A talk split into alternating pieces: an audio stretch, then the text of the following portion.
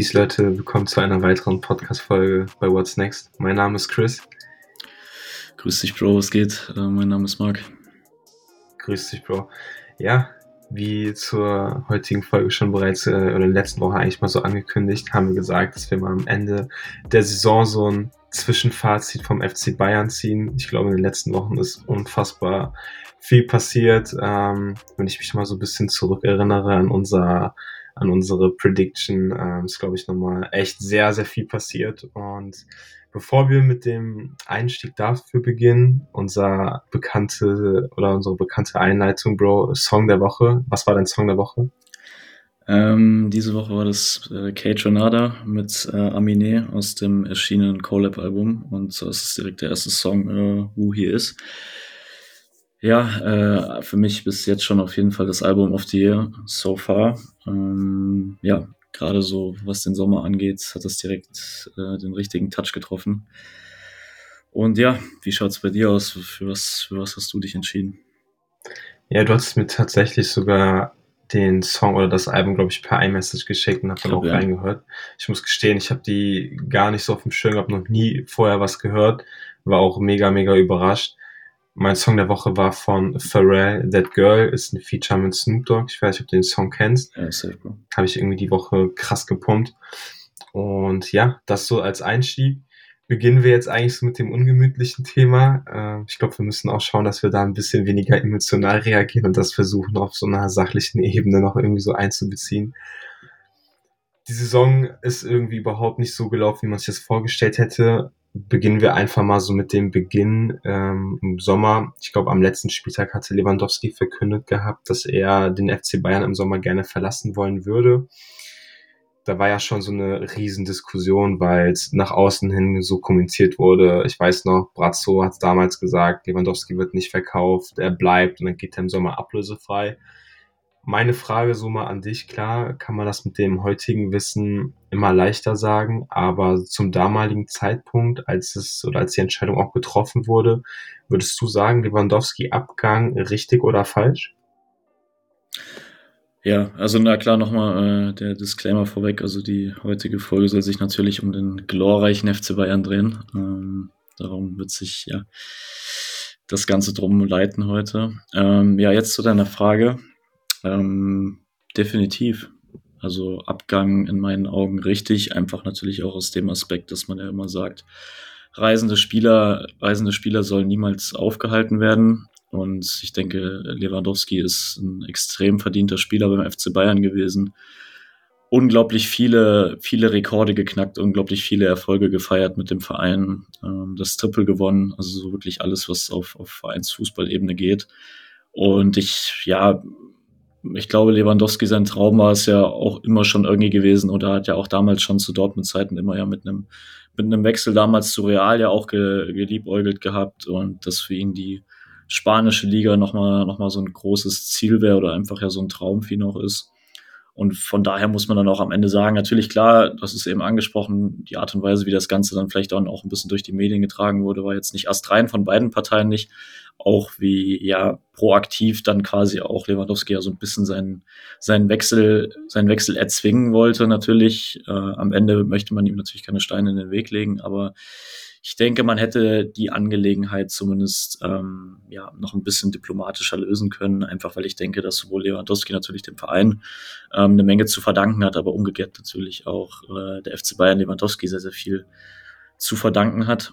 Ähm, wie gesagt, aber nochmal in meinen Augen der Abgang richtig. Äh, er hat, wie gesagt, alles erreicht, alles erreicht mit den Bayern. Ähm, sich auf allerhöchstem Niveau bewiesen, ähm, wahrscheinlich ja zwischenzeitlich der, der beste Stürmer oder wahrscheinlich auch mit der beste Spieler überhaupt auf der Welt gewesen. Und von daher muss man dann auch sagen, er hat ein gewisses Alter gehabt. Die Bayern haben nochmal Ablösesumme ähm, für ihn kassiert, auch nicht wenig. Also denke, da muss man, das muss man auch nochmal ein bisschen, ein bisschen reinfließen lassen, gerade wenn man die Vertragssituation noch ein bisschen mit in Kontext setzt. Ähm, und ja, wie gesagt, die Spieler werden nicht jünger. Wenn man nochmal die Möglichkeit hat, damit äh, Geld zu generieren, dann sollte man das machen. Und da muss man natürlich abwägen, okay, gibt man jetzt einen Leistungsträger her oder denkt man dann halt auch vielleicht ein bisschen weiter und ähm, ja, schaut, dass man halt so einen Spieler langfristig zumindest jetzt leistungstechnisch komplett nicht. Also ich denke, das wird wahrscheinlich in einem Format wie von einem Robert Lewandowski nicht möglich sein, aber zumindest, dass man sagt, okay, man versucht vielleicht einen Stürmer zu verpflichten, der halt ähm, ja diese neuner Position dann bei den Bayern in den nächsten Jahren wieder bekleiden kann. Genau. Ja, safe. Also ich muss gestehen, ich kann mich da eigentlich nur oder kann dir da eigentlich nur zustimmen. Der Abgang war folgerichtig, wenn ich mich sogar recht entsinne, glaube ich, wäre der Vertrag von Levi 2024 ausgelaufen. Ich ja. bin mir jetzt nicht genau sicher, wie da die Vertragskonditionen waren. Also wirklich für einen Stürmer, der zu dem Zeitpunkt 34 Jahre alt war oder 33, bin mir jetzt auch da nicht genau sicher, ähm, nochmal so um die 60 Millionen zu bekommen, war schon stark und es war natürlich dann halt auch irgendwie gefrustet, weil man halt auch die Vertragssituation kannte mit dem Fall Niklas Süle ablösefrei gegangen, David Alaba ablösefrei gegangen. Also man hat da schon in dem Sinne, würde ich sagen, richtig gehandelt. Und es war auf jeden Fall auch die richtige Entscheidung. Trotz alledem glaube ich, dass die Bayern dahingehend auch ein bisschen verunsichert waren oder sich nicht so gut drauf eingestellt haben, meiner Meinung nach kommen wir vielleicht dann auch so zu, zu dem Übergang, hätte der FC Bayern einen Neuner verpflichten sollen? Ich muss sagen, es ist schwierig zu sagen. Also klar würde man jetzt mit dem Hintergrundwissen sagen, definitiv hätte da irgendwie ein Stürmer kommen müssen.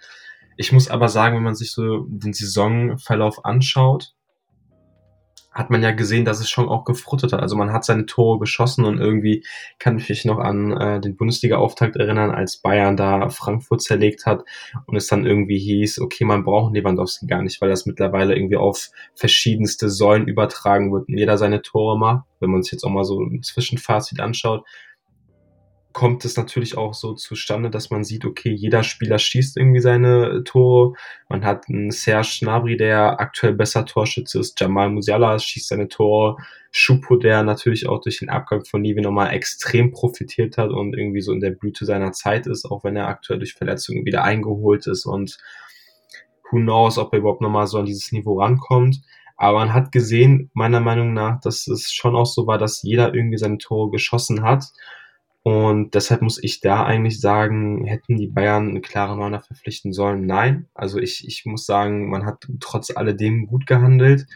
Ähm, vielleicht gehen wir auf, die, auf, das, auf den weiteren Verlauf der Saison nochmal gleich im Detail auf äh, andere Fragen ein. Aber ich würde die Frage mit einem klaren Nein beantworten, weil ich der Meinung bin, dass man auch gesehen hat, obwohl man keinen klaren Neuner hat und die Spielidee, die auch dahinter war, hat ja auch zu Saisonbeginn gefruchtet. Also ich glaube, es sind eher so andere Punkte, ähm, auf die man irgendwie mehr Wert hätte legen sollen. So diese, dieses Beispiel irgendwie mit einem klaren Sechser, beispielsweise irgendwie ein Casemiro. Ähm, aber ja, was ist da so deine Meinung? Hätten also die Bayern eine klare Nummer 9 verpflichten sollen? Nee, sehe ich genauso wie du. Ähm, also ich finde jetzt auch gerade, weil die Debatte jetzt ja auch wieder so ein bisschen aufkommt, ja, lag es jetzt daran, dass man diese Saison ohne klaren Stürmer gespielt hat. Man darf jetzt auch nicht vergessen, dass ein Choupo-Moting jetzt vielleicht am Anfang der Saison zum Saisonstart noch nicht so sicher, aber immer mehr auch zu einem ja, wirklich wertvollen ähm, Nachfolger oder beziehungsweise ähm, Ersatz auf der Stürmerposition ja auch irgendwie bewährt hat, der auch immer seine Tore geschossen hat, wirklich ähm, ja überdurchschnittlich gut gespielt hat, was man ihm vielleicht auch gar nicht so, so zugetraut hätte. Und du hast es angesprochen, Bayern hat, stellt nach wie vor oder erneut natürlich wieder die beste Offensive der Bundesliga mit, mit 90 geschossenen Toren. Da ist es natürlich dann schwierig zu sagen, ja, lag es jetzt daran, dass man keinen, keinen klaren Neuner oder diesen echten Stürmer nicht hatte. Also das ist für mich auch, ähm, sind andere Punkte oder beziehungsweise andere Baustellen, die sich durch, durch das komplette Mannschaftsgefüge ziehen. Ähm, nicht nur da, sondern auch, auch abseits des, des Platzes natürlich. Ähm, ja, einige Sachen waren, die wahrscheinlich nicht, nicht äh, ja, so verlaufen sind, wie sie vielleicht hätten verlaufen können, ähm, wie auch immer. Von daher beantworte ich die Frage auch damit, nein, Bayern ähm, ja, hat auch nicht irgendwie den richtigen Zeitpunkt verpasst, weil man ja auch immer gucken musste, okay, was hat man jetzt gerade selber für einen wirtschaftlichen Stand, äh, was hat man an Transferbudget zur Verfügung und was gibt natürlich auch, auch der Markt so ein bisschen her. Natürlich kann man dann sagen, okay, ja, man, man versucht auf einen Harry Kane zu gehen, sondern das ist natürlich schwierig. Da müssen die Vereine, Vereine beide mitspielen, der Spieler muss freigegeben werden. Ähm, und äh, Ne, man darf natürlich dann auch nicht anfangen, immer nur nach Namen zu verpflichten. Und da gehören natürlich bei so großen Transferentscheidungen gehört natürlich noch viel, viel mehr dazu, ähm, ja, was da letztendlich alles, alles mit einfließt. Ähm, von daher war so denke ich, wie das gehandhabt wurde, ähm, mit der Entscheidung zu sagen, okay, man hat sich auf gewissen Positionen verstärkt und versucht einfach dieses ja, Offensivspiel neu auszurichten, ohne, ne, zu, zum Beginn der Saison zumindest ohne diesen einen klaren Stürmer und versucht natürlich so ein bisschen, ja, die, die Offensivkraft auf, auf alle ähm, Spieler vorne so ein bisschen zu verteilen. Und du hast es angesprochen, es hat gut funktioniert und jeder hat dann auf einmal gesagt, ja, die Bayern sind doch nochmal ein Stück besser geworden und es tut ihnen gut, der Lewandowski-Abgang und man merkt die Flexibilität im Offensivspiel und wie unberechenbar sie jetzt auf einmal sind. Und ähm, dann lief es natürlich dann wieder nicht so gut und dann natürlich wieder alles umgerissen und dann kam natürlich das erste Mal diese Debatte auf. Naja, wie gesagt, ich denke, da werden wir jetzt ja nochmal drüber sprechen, aber ähm, für mich auch, ähm, ja, Bayern hätte nicht oder ähm, hat, denke ich, auch gut gehandelt, indem sie gesagt haben, okay, wir verpflichten zu dem Zeitpunkt keinen neuen Stürmer. Ja, also ich bin äh, auch da genau positiv gestimmt wie du.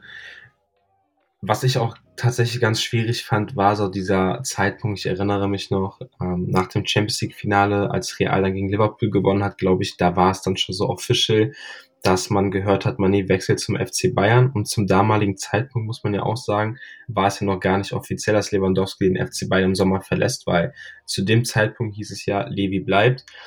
Und irgendwie finde ich, ist es so ein, ein, Lauf der Medien geworden, dass es dann irgendwie hieß, Bayern hätte Manet als Lewandowski-Ersatz geholt. Also fernab von diesem ganzen Drumherum war Manet ja so der Königstransfer im Sommer. Ob er gefruchtet hat oder nicht, äh, da gehen wir auch gleich mal drauf ein. Aber Manet war ja gar nicht in den Planungen des FC Bayern so verankert, dass er Lewandowski ähm, irgendwie da, ja, oder seine Fußschapfen irgendwie treten soll, weil das ja auch gar nicht hervorgesehen war. Manet war als klarer Zielspieler so für den Flügel bekannt, war natürlich aber dadurch geschult, weil er beim FC Liverpool zur damaligen Zeit dann halt auch häufig im Zentrum gespielt hat, dass man dann irgendwie gesagt, okay, man testet ihn halt auch im Zentrum. Hat ja auch der Beginn, muss ich sagen, irgendwie auch gefruchtet. Ne? Klar hat seine Tore irgendwie gemacht, hat sich noch nie so ganz eingefruchtet, aber irgendwie hat man gedacht, okay, das kommt halt mit der Zeit. Deshalb ist es natürlich da auch irgendwie so ein sehr, sehr sensibles Thema. Und wenn man da auch jetzt die ganzen Medien mitbekommt, ähm, Manet, Abgang im Sommer ja oder nein. Ich glaube auch, um da einfach mal so zu beginnen, ich glaube, dass es auch für ihn nicht leicht ist. Also er kommt von FC Liverpool, er kommt von einer Mannschaft, wo einfach sehr, sehr viel Tempo auch gefahren wurde. Man darf nicht berücksichtigen, ne? Liverpool unter der damaligen Zeit unter Jürgen Klopp irgendwie in den letzten Jahren sehr häufig auch international sehr weit vertreten die 38 Spieltage in der Premier League plus die zwei Pokalwettbewerbe, die auch äh, enthalten sind. Also da ist halt auch ein massives Tempo, was er so mitgefahren hat. Dann kam es halt noch so zustande, irgendwie Afrika Cup, was weiß ich. Ähm, ich will ihn da auch gar nicht zu doll behüten, aber als er halt kam, war die Erwartungshaltung natürlich unfassbar groß, weil er einfach zum damaligen Zeitpunkt oder zur letzten Saison wurde er auch, glaube ich, sogar, wenn ich mich recht entsinne, zum Premier League Spieler of the Year verkündet oder der Saison und hat natürlich seinen Namen gehabt. Der Transfer erstmal an sich, würde ich sagen, war unfassbar stark auch von Brazzo für die Kondition, für das Geld, die Erfahrung, diesen Spielertypen zu bekommen. Er kam dann halt auch, ich würde sagen, er hatte einen ganz guten Start gehabt. Man hat sich natürlich noch mehr erhofft, aber ich kann mich auch erinnern, er hat irgendwie auch lass mich nicht lügen, ich glaube sechs oder sieben Abseitstore, die er auch geschossen hat, hat in der Champions League seine Spiele gemacht und dann glaube ich, was dieser ganze Knackpunkt einfach war, diese Verletzung kurz vor der WM. Ich glaube, es war auch ein mentaler Bruch für ihn selber, weil einfach nicht bei der WM mit dabei. Senegal war seit langer, langer Zeit das erste Mal wieder bei einer WM vorhanden oder vertreten, besser gesagt. Ähm, gerade als Kapitän war das natürlich auch für ihn so ein Schlag ins Gesicht er kommt dann aus der Verletzung wieder raus, Mannschaft überhaupt nicht in Form, in einem absoluten Fall. Dann die ganze Situation mit Julian Nagelsmann, ähm, Mané kommt wieder, Mannschaft läuft aktuell eh nicht so und natürlich vertraut er dann halt auch den Spielern, ähm, die er irgendwie tagtäglich bei sich hatte. Er muss dann halt auch reinkommen. Dann kam so die Situation Manchester City, natürlich, dass er oder wie es dann mit Sané dazu gekommen ist, dass äh, er handgreiflich geworden ist. Ich glaube, da brauchen wir nicht drüber reden, aber ich erinnere mich halt auch daran, was äh, Sadio Mané so abseits des Platzes für ein Typ ist. Und klar kann man sagen, es ist auch alles Charity, dass er sich für da und da so einsetzt, für Senegal hier und da. Ich möchte aber auch nochmal so daran erinnern, was Jürgen Klopp auch damals zur damaligen Thematik gesagt hat und er halt auch gesagt hat, dass ähm, man natürlich auch nicht weiß, was äh, so in dem Sinne so ein Leroy damals auch zu ihm gesagt hat. Und dass er halt Sadio immer sehr, sehr professionell gesehen hat. Und wenn man sich auch Sachen anschaut, ich weiß noch, Afrika Cup Finale, äh, Sadio Mani schießt den entscheidenden Elfmeter ähm, rein gegen Ägypten. Und mit einer der ersten Momente war, dass er zu seinem Kollegen äh, Salah geht, gerade nach so einem emotionalen Ereignis. Ne? Du schießt dein Land zum Afrika Cup ähm, ich glaube, dass er charakterlich schon sehr, sehr starker ist. Ähm, ich muss sagen, ich behüte ihn da irgendwie, weil ich trotzdem Fan von ihm bin und ich auch glaube, dass er fußballerisch noch dieses Niveau hat. Es einfach für ihn auch nicht leicht war. Man muss halt auch dann sagen, es war generell sehr, sehr viel Unruhe beim Verein. Ich glaube, er wurde dann halt auch mehr oder weniger einfach aufgrund des Namens sehr, sehr häufig in den Medien vertreten und ähm, er ist der Skandalauslöser und hier und da. Deshalb würde ich sagen, bevor du deine Meinung so ähm, bekannt gibst, würde ich sagen, ich würde ein Sadio Mane sehr, sehr gerne im Sommer nicht verkaufen, sondern würde sagen, ich würde ihm die Chance nochmal geben. Die Frage ist natürlich, wie weit plant Tuchel mit ihm? Man hat halt auch jetzt gesehen, dass er ihm nicht dieses Vertrauen gegeben hat, was natürlich auch irgendwie damit zusammenhängt, dass er selber einfach gar nicht in Form ist. Und ich glaube, das war ja auch das, was sein Berater so bekannt äh, gegeben hatte, weil er sich auch zu den Gerüchten geäußert hat, dass äh, er gesagt hat, dass Sadio schon dem FC Bayern gerne zeigen will, warum sie ihn verpflichtet haben. Und es halt einfach auch so ein Ego-Ding ist. Und ich kann mir vorstellen, dass wir den Sadio im FC Bayern noch sehen könnten, der er auch in Liverpool war oder unter dem er eigentlich so groß geworden ist für seine Schnelligkeit, für seinen Abschluss, für das ganze Drum und Dran. Und ich glaube, dass er dann auch dem FC Bayern in einer absoluten Topform unfassbar hilfreich sein kann. Aber da ist halt die Frage, schafft er das oder nicht? Ähm, trotzdem so zum Abschluss dieser Thematik würde ich sagen, Manet-Abgang im Sommer nein. Und bin natürlich jetzt unfassbar gespannt, was du dazu sagst. Ja, du hast jetzt, du hast jetzt viel, viel vorweggenommen oder ja so ein bisschen auch die, die Geschichte von Transfer zum FC Bayern ähm, bis heute so ein bisschen, so ein bisschen aufgegliedert.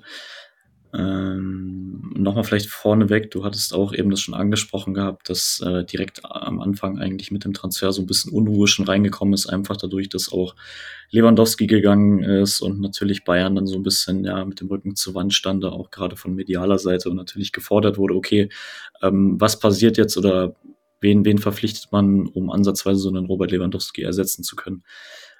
Erling Haaland war ja damals auch, das ist ja mittlerweile bekannt, ja auch äh, in Gesprächen ähm, mit, mit der Führungsriege des FC Bayern. Also da gab es ja auch, äh, neben, dem, neben dem äh, Transfer zu Man City, gab es auch natürlich auch Verhandlungen mit, mit anderen Vereinen und da war der FC Bayern einer davon. Und ähm, da war dann natürlich auch so ein bisschen die Thematik, dass das ja angeblich auch schon Lewandowski erstmal nicht gepasst hat. Ähm, ja, so ungefähr wie Bayern ihm das, ihm das denn antun könnte. Ähm, klar, offensichtlich sich jetzt nach einem neuen Stürmer zu orientieren, obwohl Lewandowski ja schon bewusst ja auch seinen Wechsel ja auch provoziert hat und sich ja auch medial dann immer wieder dazu geäußert hat und gesagt, ja, ne, man weiß nicht, was passiert und Vertrag hier und Vertrag da und äh, abwarten, was ja schon immer so ein bisschen darauf hindeutet, dass äh, die Reise bei einem Verein zu dem, ja, oder dann halt immer irgendwie auch vielleicht schon zu Ende geht. Und das hat vielleicht auch natürlich so ein bisschen, bisschen mit reingespielt. Für mich war aber auch von Anfang an klar, dass Sadio Mané nicht, nicht dieser, dieser Typ und auch nicht dieser Zielspieler für diese Sturmposition sein wird und auch, dass er nur in einem Ansatz, ich meine, das sind ja komplett, komplett unterschiedliche Spielertypen, wenn man die beiden jetzt mal vergleicht. Ähm, von daher war das auch, wie du das eben gesagt hast, für mich der Flügelspieler auf Außen. Ähm, das ist seine, seine Stammposition, mit der er vertraut ist, wo er auch, denke ich, in seiner ja, Prime auch immer am besten performt hat. Von, von daher war das für mich relativ klar. Warum das dann von den Medien so, so dargestellt wurde, keine Ahnung. Ähm, natürlich, je nachdem, wie man jetzt das, das Spielsystem zum Beginn der Saison von den Bayern interpretiert, kann man ja schon sagen, okay, da wurde dann öfter mal mit zwei, mit zwei Spitzen vorne agiert und ja, Mané ähm, war dann mal, äh, hat dann mal eine Position davon irgendwie äh, gespielt oder auch mal nicht, hat mal, ist mal über den Flügel gekommen, was auch immer. Ähm, du hast es gesagt, wirklich gute Zahlen auch am Anfang der Saison geliefert. Ne? Gerade hat er beim Eröffnungsspiel gegen Frankfurt getroffen, ähm, wirklich, wirklich gute Spiele gezeigt. Man hatte immer noch so, so ein bisschen das Gefühl, okay, da geht auf jeden Fall noch mehr, da ist noch jede Menge, jede Menge, Menge Potenzial nach oben, natürlich, was man von, dann, von so einem gestandenen Weltstar natürlich auch irgendwie erwartet. Und dann war natürlich, ja, für mich auch dieser Bruch ähm, Weltmeisterschaft, diese Verletzung, ähm, was so eine Verletzung mit so einem, mit so einem Spieler oder auch mit der Leistungsfähigkeit äh, des Spielers kurzfristig machen kann. Ich denke, das haben wir in der Vergangenheit auch schon, schon öfter bei anderen Leuten ähm, gesehen und ähm, ja, wahrscheinlich auch da kommt, da kommt viel zusammen. Ähm, ich denke, die Psyche spielt da auch einen ganz großen Faktor. Ähm, da fängt an, alles in dir zu hadern. Ähm, du ja, hast natürlich unheimlich viele, viele Selbstzweifel. Ähm, und fragst dich natürlich auch, okay, warum passiert das jetzt alles? Warum zu diesem Zeitpunkt? Du hast eine WM vor dir, wo du das eigene Land vertrittst als Kapitän, dann kannst du nicht dabei sein. Und ähm, ja, dann, dann kämpfst du dich da durch und dann kommt natürlich die Situation des Vereins erstmal im Allgemeinen auch dazu. Ne? Bayern bricht komplett zusammen nach, der, nach dieser verkorksten Weltmeisterschaft aus, aus deutscher Sicht natürlich. Ähm, es geht gefühlt gar nichts mehr. Die ersten drei Spiele ja, glaube ich, auch nur drei Punkte geholt. Ne? Glaube ich, oder ein bisschen mehr. Ähm, Korrigiere mich gerne. Ähm, ja. Nee, waren tatsächlich die ersten drei Spiele alles unentschieden. Waren also, alles unentschieden gewesen, ja. ja, genau. Ja, das, das, das macht das Ganze natürlich, oder du hast es eben angesprochen, die generelle Situation des Vereins oder dieser Leistungseinbruch des Vereins kann sich natürlich auch auf so einen einzelnen Spieler auswirken. Ne? Da steckt eine extrem harte Reha-Phase auch wieder dahinter, um so schnell wie, wie möglich ähm, natürlich auch auf dem Platz zu stehen und noch mehr steht der Spieler dann unter diesem Leistungsdruck und weiß, okay, er hat sich vielleicht noch nicht so zu 100, 120 Prozent vielleicht auch irgendwie bewiesen, ja, nochmal über dieses, über dieses Mindestmaß hinaus will sich natürlich unheimlich empfehlen, sich ja auch irgendwie den, den Startplatz dann da wieder sichern. Und äh, mit diesem Druck lebt der Spieler natürlich auch und ähm, dann funktioniert es nicht es läuft alles nicht so, wie man sich das als Spieler vielleicht auch selber vorstellt. Und dann, dann rattert, rattert der Kopf natürlich, ne? Klar. Ich denke, da muss man den Spieler auch einfach ein bisschen in Schutz nehmen. Ähm, wie gesagt, kein Vorwurf an ihn. Das ist keine leichte Situation. Gerade nochmal, um wieder auf die, auf die Situation des, des FC Bayern im Allgemeinen zu kommen.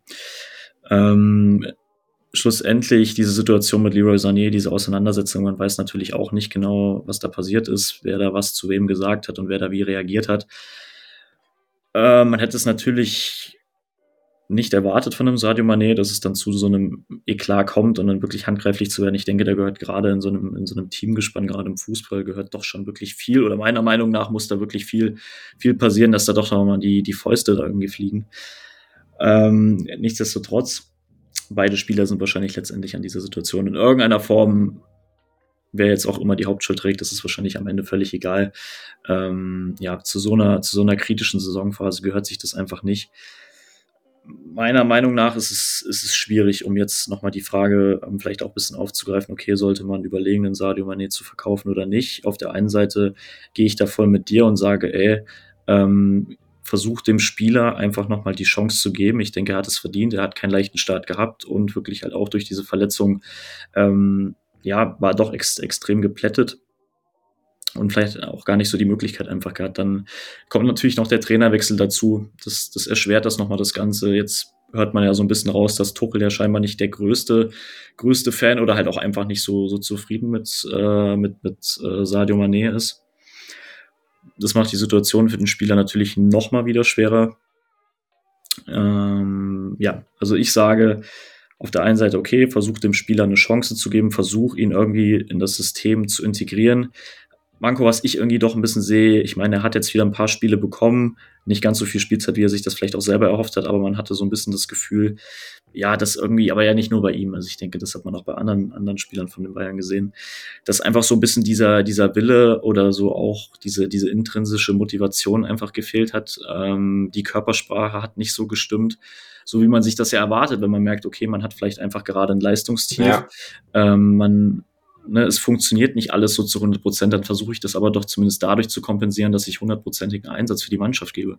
Und das sind halt einfach so Sachen, die kann ich, wie kann ich Einsatz zeigen, beispielsweise durch die Körpersprache. Ich versuche irgendwie meine, meine, meine Mitspieler mitzuziehen, einfach durch eine gewisse Präsenz. Ähm, und das finde ich, das, das hat man so ein bisschen bei ihm vermisst. Und von da würde ich sagen, okay, er ist auch über 30 jetzt mittlerweile Gibt es vielleicht Interesse oder konkretes Interesse noch von anderen Vereinen? Hat man die Möglichkeit, doch noch mal ein paar Millionen mitzunehmen und sagt dann halt am Ende, äh, okay, es ist halt ein gescheitertes Projekt. Ich meine, man kann nicht von jedem Top-Transfer erwarten, dass es letztendlich auch immer dann ja zu einem Top-Spieler-Mannschaftsverhältnis kommt. Das ist ganz klar.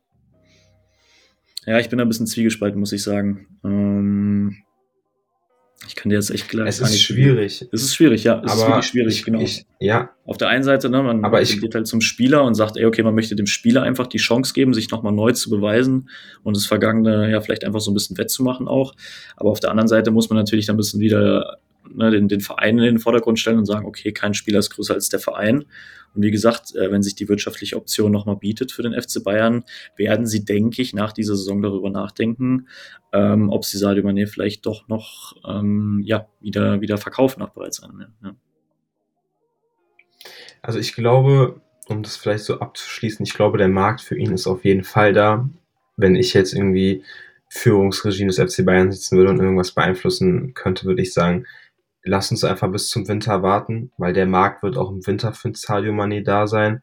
Und es wird immer die ein oder andere Mannschaft geben, gerade auch im englischen Bereich, die sagen wird, ähm, wir zahlen da das Geld oder auch aus Italien. Also lass uns einfach mal ein halbes Jahr abwarten und du kriegst im Winter trotzdem noch dein Geld. Ähm, aber ich glaube, dass es der Spieler verdient hat und ich glaube auch, dass man ihm die Chance geben muss, weil ich wirklich vollkommen davon überzeugt bin, dass der nochmal wirklich hochläuft und wenn wir uns vorstellen, ein, wirklich ein Sadio Mané in Topform auf der linken Seite mit dem Fonzie Davis, das wäre schon, das hätte was, aber ja, ist, äh, glaube ich, keine, keine leichte Angelegenheit oder kein leichtes Thema, um das zu entscheiden. Nein, das ist, das ist, ist natürlich so ein bisschen ein Wunschdenken, was man natürlich auch hat. Und ähm, gerade jetzt nach, nach der Saison, die die Bayern gespielt haben und mit allen diesen Vorfällen oder generell mit der aktuellen Stimmung, die im kompletten Verein herrscht und ähm, ja, es brodeln ja dann auch immer wieder Gerüchte, inwiefern besteht noch dieser Zusammenhalt innerhalb der Mannschaft, ähm, inwiefern vertrauen sich die Spieler untereinander, inwiefern vertrauen sich äh, Spieler und Trainer und wer sind die aktuellen Führungsspieler beim FC Bayern? Also ich denke, da ist, eine ist jede Menge los. Und dann hat man ja auch so ein bisschen rausgehört, dass Sadio Mané vielleicht schon so ein bisschen den, den Anschluss verpasst hat, auch durch diese Aktion mit Leroy Sané. Also man hatte so das Gefühl, dass es da doch schon auch von der, mhm. von der Mannschaftsseite irgendwie klare Position so gibt und dass sich alle so ein bisschen von ihm abgesondert haben. Was natürlich jetzt, was natürlich Gerüchte sind, ob das jetzt am Ende wirklich so ist, äh, können natürlich nur die, die Spieler selber mit, mit äh, Ja oder Nein beantworten, ähm, wie dem auch sei muss man, muss man gucken. Ja. Ich würde auch sagen, gibt dem Spieler vielleicht doch nochmal die Zeit. Auf der anderen Seite würde ich sagen, wenn ein vernünftiges Angebot reinkommt, ähm, ja, ich denke gerade in der Offensive ist man doch nicht so verkehrt besetzt und man hat gesehen, dass andere Spieler das auch gut machen, wie ein Kingsley Coman, ein Serge Gnabry, der jetzt in den letzten Spielen wieder extrem aufgeblüht ist und auch ein Leroy Sané, der theoretisch das Talent hat auf der Flügelposition. Ähm, deswegen gucken, ich kann jetzt keine klare Entscheidung treffen und sagen, auf jeden Fall verkaufen oder auf jeden Fall behalten. Ja, ja auf jeden Fall.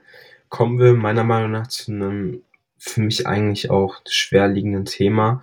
Und da muss ich sagen, bin ich wahrscheinlich eher, eher negativ gestimmt. Manuel Neuer. Ähm, ich glaube, ohne ihm da jetzt zu große Vorwürfe machen zu wollen, ist das Thema meiner Meinung nach in den vergangenen Wochen da ein bisschen mehr untergegangen ohne da jetzt auch mit ihm auf den Finger äh, zeigen zu können, zu sagen, ey, du bist so derjenige, an dem äh, dieses ganze Drumherum einfach auch schuld ist. Aber ich würde sagen, Manuel Neuer hat auch einen riesen, riesen Bock gemacht oder gebaut. In dem Sinne, ähm, klar, er hat sich verletzt, was man seiner Freizeit macht oder nicht, ist, glaube ich, äh, jedem selbst überlassen. Da war auch diese Thematik mit Serge und äh, Fashion Week. Äh, Serge hat sich aber irgendwie äh, nichts gebrochen und konnte trotzdem am Ende der Saison irgendwie auflaufen. Bei Manu war es halt, er hat sich halt verletzt. Ähm, und ich glaube, gerade in so einer Situation wie beim FC Bayern muss man das dann halt irgendwie auch, so glaube ich einfach mal, äh, da bin ich wahrscheinlich eher so vom Gedanken her alte Schule, muss man aber sowas eher so ein bisschen nach hinten ziehen und berücksichtigen äh, und irgendwie sagen, ich habe einen Vertrag beim FC Bayern, ich verdiene hier auch nicht wenig Geld, ich bin Kapitän dieser Mannschaft, ich trage viel Verantwortung in der Mannschaft für den Verein ähm, und kann eigentlich so etwas überhaupt nicht in Kauf nehmen. Es ist letztendlich passiert. Ich glaube, es ist auch irgendwie nie herausgekommen, äh, schlagartig, okay, gab es eine Strafe für Manu oder halt auch nicht. Ähm, es wurde so noch gar nicht kommuniziert. Äh, Korrigiere mich, wenn du da irgendwas anderes im Hinterkopf hast. Hm. Und dann gab es ja einfach auch diese ganze Unruhe. Ne? Tapalovic, äh, man hat mitbekommen, das Verhältnis zu ihm und Neuer war überragend. Man muss aber auch sagen, Tapalovic hat sich bei einem äh, Alexander Nübel irgendwie nie gemeldet ob ein Alexander Nübel Potenzial ähm, hat, äh, um Nachfolger von Manu zu werden. Ich glaube, dafür gibt es keine zwei Meinungen, würde ich jetzt einfach mal sagen, um zu sagen, nein, hat er nicht.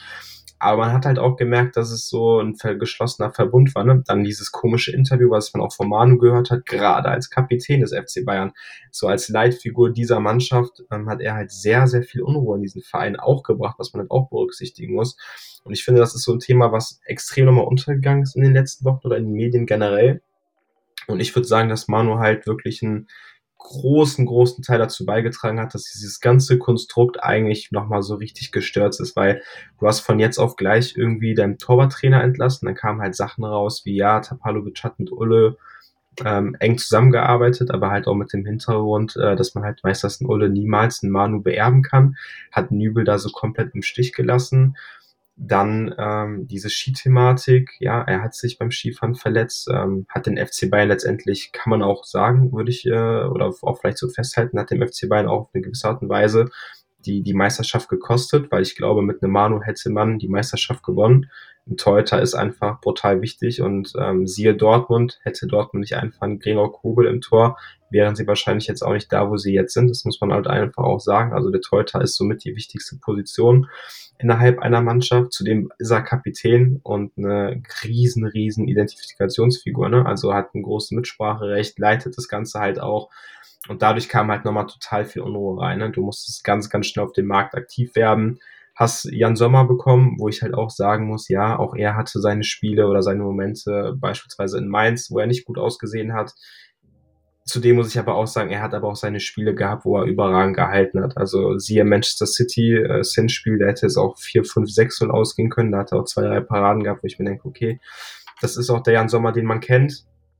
Da gab es auch irgendwie die Gerüchte, ja, beim Tor von Rodri, äh, Manu hätte den gehabt, was weiß ich. Ist, glaube ich, einfach ein sehr, sehr schwerliegendes Thema. Und ähm, um so diese Frage so zu beantworten oder auf die Frage einzugehen, wer soll im kommenden Sommer die Nummer 1 im Tor werden? ich bin dafür, muss ich echt sagen, dass man eventuell auf gar keinen dieser Torhüter zurückgreift. Also wenn man das mal berücksichtigt, gerade auch auf dieser auf diese Thematik langfristig etc. Manu hat halt auch ein stolzes Alter, wird auch nicht jünger. Ja, man sieht äh, oder man hört aus internen Kreisen, der will es noch mal wissen. Ähm, ich glaube aber trotzdem, dass das Niveau und es ist halt einfach dem Alter geschuldet, dass das Niveau trotzdem abbauen wird und ähm, ich würde tatsächlich sagen, dass man sich von jeglichem Torhüter, den man da hat, trennen wird, weil Jan Sommer will eine klare Nummer eins werden. Ich würde da sagen, wenn du das passende Angebot bekommst, würde ich ihn verkaufen. Alexander Nübel ist meiner Meinung nach nicht die, die nachfolgende Nummer eins beim FC Bayern, hat auch dafür beim AS Monaco keine gute Saison gespielt, wird auch seinen Markt finden und auch da wirst du Geld bekommen. Und Manu würde ich tatsächlich sagen, wenn ich irgendwas äh, zu entscheiden hätte, nein, das wir auch nicht mit dir weitermachen, sondern dass du dich klar bekennst, auch mit dem Schritt in die Zukunft zu sagen, wir holen jemanden, der ein gestandenes Alter vielleicht auch hat, aber der den FC Bayern auf langfristige Art und Weise auch wieder verstärken wo man eine Position hat, wo man äh, im Hinterkopf hat, okay, wir sind wieder gut aufgestellt, weil diese Torwart-Thematik ist einfach unfassbar wichtig. Und ich sag mal so, ja, vielleicht kann man Manu noch mal einen Sommer behalten, dann spielt er eine gute Saison, vielleicht über eine überragende, wird aber halt auch ein Jahr älter, dann haben wir nächstes Jahr Sommer 24 und dann ist halt die Frage, okay, Manu wird irgendwie wieder älter, setzt sich aber mit Sicherheit nicht, wenn er jetzt eine überragende Saison spielt, irgendwie nächstes Jahr auf die Bank, weil er halt auch, ne, die EM jetzt natürlich ist dann auch nächstes Jahr im eigenen Land etc. Das heißt, er will es dann irgendwie danach trotzdem auch nochmal wissen. Also man muss sich mehr oder weniger ähm, auch mit dem Thema mal auseinandersetzen und ich werde tatsächlich dafür zu sagen, dass man keinen dieser Torhüter weitermacht, dass man einfach mit einem gut gestandenen Torhüter als Backup in die neue Saison geht. Ich finde, da ist der Ulla als äh, Nummer zwei gut, ähm, erfüllt sein soll, kommt auch in der Mannschaft gut an. Oder du baust da halt jemand anderen noch auf. Aber ich würde sagen, man positioniert sich ganz klar auf dieser Thematik und sagt, wir holen uns eine klare Nummer eins, die ein gutes Alter hat und ähm, gehen so in die Zukunft, vor allem auf langfristige Art und Weise. Aber ja, wie, wie siehst du das? Ich bin äh, sehr, sehr gespannt, wie du diese Thematik siehst und was deine Meinung dazu ist. Ja, ähm, lass uns das mal alles mal peu à peu so ein bisschen durchgehen. Also erstmal vorneweg mal kurz ein Wort zu Jan Sommer. Ähm, da muss ich auch sagen, dass gerade aus, aus Kreisen oder auch aus Fankreisen des FC Bayern, also da wirklich wie da mit Jan Sommer umgegangen wurde, das ist wirklich unter aller Sau. Aber auch von den, auch von den Medien, dieses Gerede von wegen, ja, äh, hätte ein Manuel Neuer den gehalten oder nicht. Also wirklich äh, irgendwie verlorene Spiele oder irgendwas an, an einzelnen Spielern, vor allen Dingen auch an neuen Spielern festzumachen, ähm, das, das geht für mich überhaupt nicht. Ähm, du hast es eben gesagt, Jan Sommer hatte wirklich, wirklich einige gute Spiele auch drin, wo er wirklich gerade auf der Linie gute Leistung gezeigt hat. Man muss einfach natürlich sagen, mit welcher Erwartungshaltung ist man an diesen Wechsel herangegangen. Ja, Manuel Neuer und Jan Sommer sind komplett unterschiedliche Spielertypen, auch in ihrem Torwartspiel einfach man kann nicht erwarten, dass du nochmal so einen Spieler verpflichtest oder auch wahrscheinlich jemals bekommen wirst, der diese fußballerische, äh, fußballerische Klasse von einem, von einem Manuel Neuer hat, ja, der, der sowohl im Spielaufbau in allen Elementen, die irgendwie zum Torwartspiel hinzugehören, wahrscheinlich perfekt ist oder nahezu perfekt ist, ja. Jan Sommer hat seine eigenen Stärken, er ist auf der Linie unfassbar. Klar, er ist ein relativ kleiner Torwart, hat aber, wie gesagt, unfassbare Reflexe, also ja, alles, was so ein bisschen den, den Fünfer und dahinter betrifft, also die Torlinie ist Jan Sommer wirklich unglaublich stark und ich denke, das hat er auch, ja, ähm, sehr, sehr oft zu Gladbacher Zeiten bewiesen. Also wenn ich überlege, wie viele, wie viele Spiele Jan Sommer den Bayern versaut hat, ja, in diesen Aufeinandertreffen, ähm, also da hatte man schon, schon vorher keinen keinen Bock mehr, ja. Wenn ich gesehen habe, Bayern spielt wieder gegen Gladbach und der Typ steht da wieder hinten im Kasten. Von daher war ich auch wirklich sehr, sehr optimistisch ähm, gestimmt auf diesen Wechsel. Ich denke, das war die beste Möglichkeit, die man hatte. Man hatte einen wechselwilligen Spieler, der sich nochmal neu orientieren wollte, wollte, die Chance gesehen hat, zu sagen, okay, man geht jetzt nochmal einen großen Schritt von Gladbach zu Bayern. Ein super sympathischer Spieler auch, der, wie gesagt, äh, für mich sowieso immer schon zu den besten Bundesliga, Bundesliga-Keepern überhaupt gehört hat. Und nochmal, klar, es ist natürlich auch nicht einfach. Du wirst direkt in die Startaufstellung geschmissen. Natürlich hat man auch eine gewisse Erwartungshaltung an den Spieler. Klar, darf man auch haben. Bei einem, bei einem Spieler seines Formats. Aber nochmal trotzdem, dann dann zu sagen, ja, die Bayern haben jetzt das Spiel verloren wegen ihm oder da hat er gepatzt. Mein Gott, ist nochmal klar.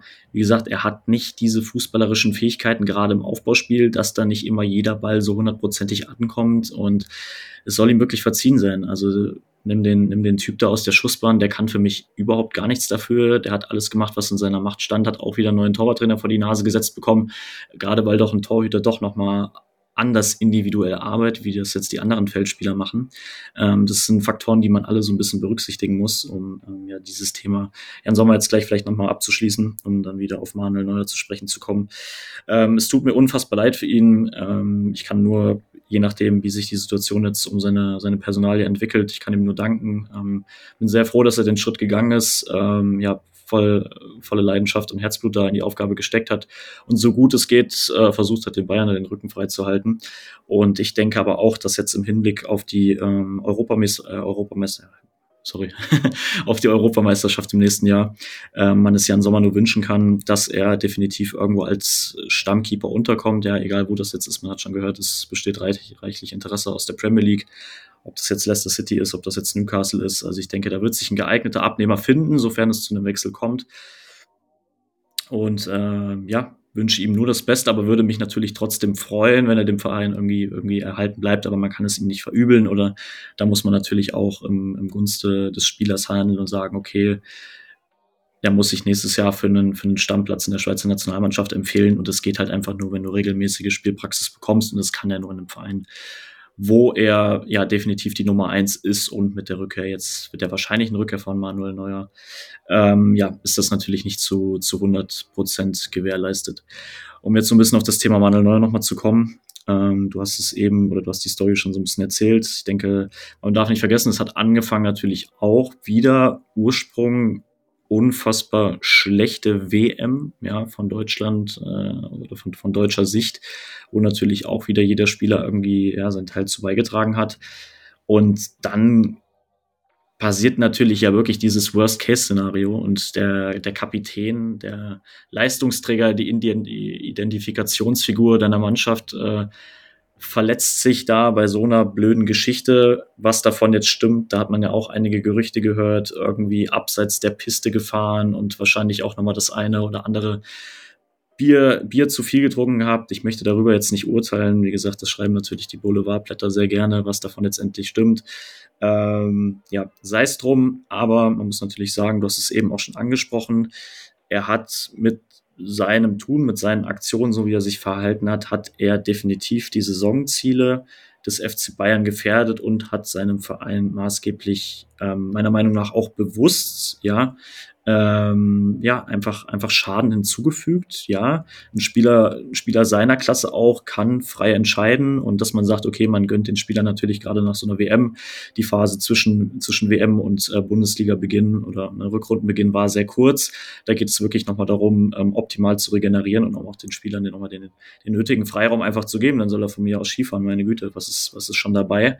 Ähm, trotzdem muss man dann aber trotzdem einfach sorgfältig damit umgehen als Spieler, um zu wissen, okay, was kann ich jetzt vielleicht auch machen und was nicht.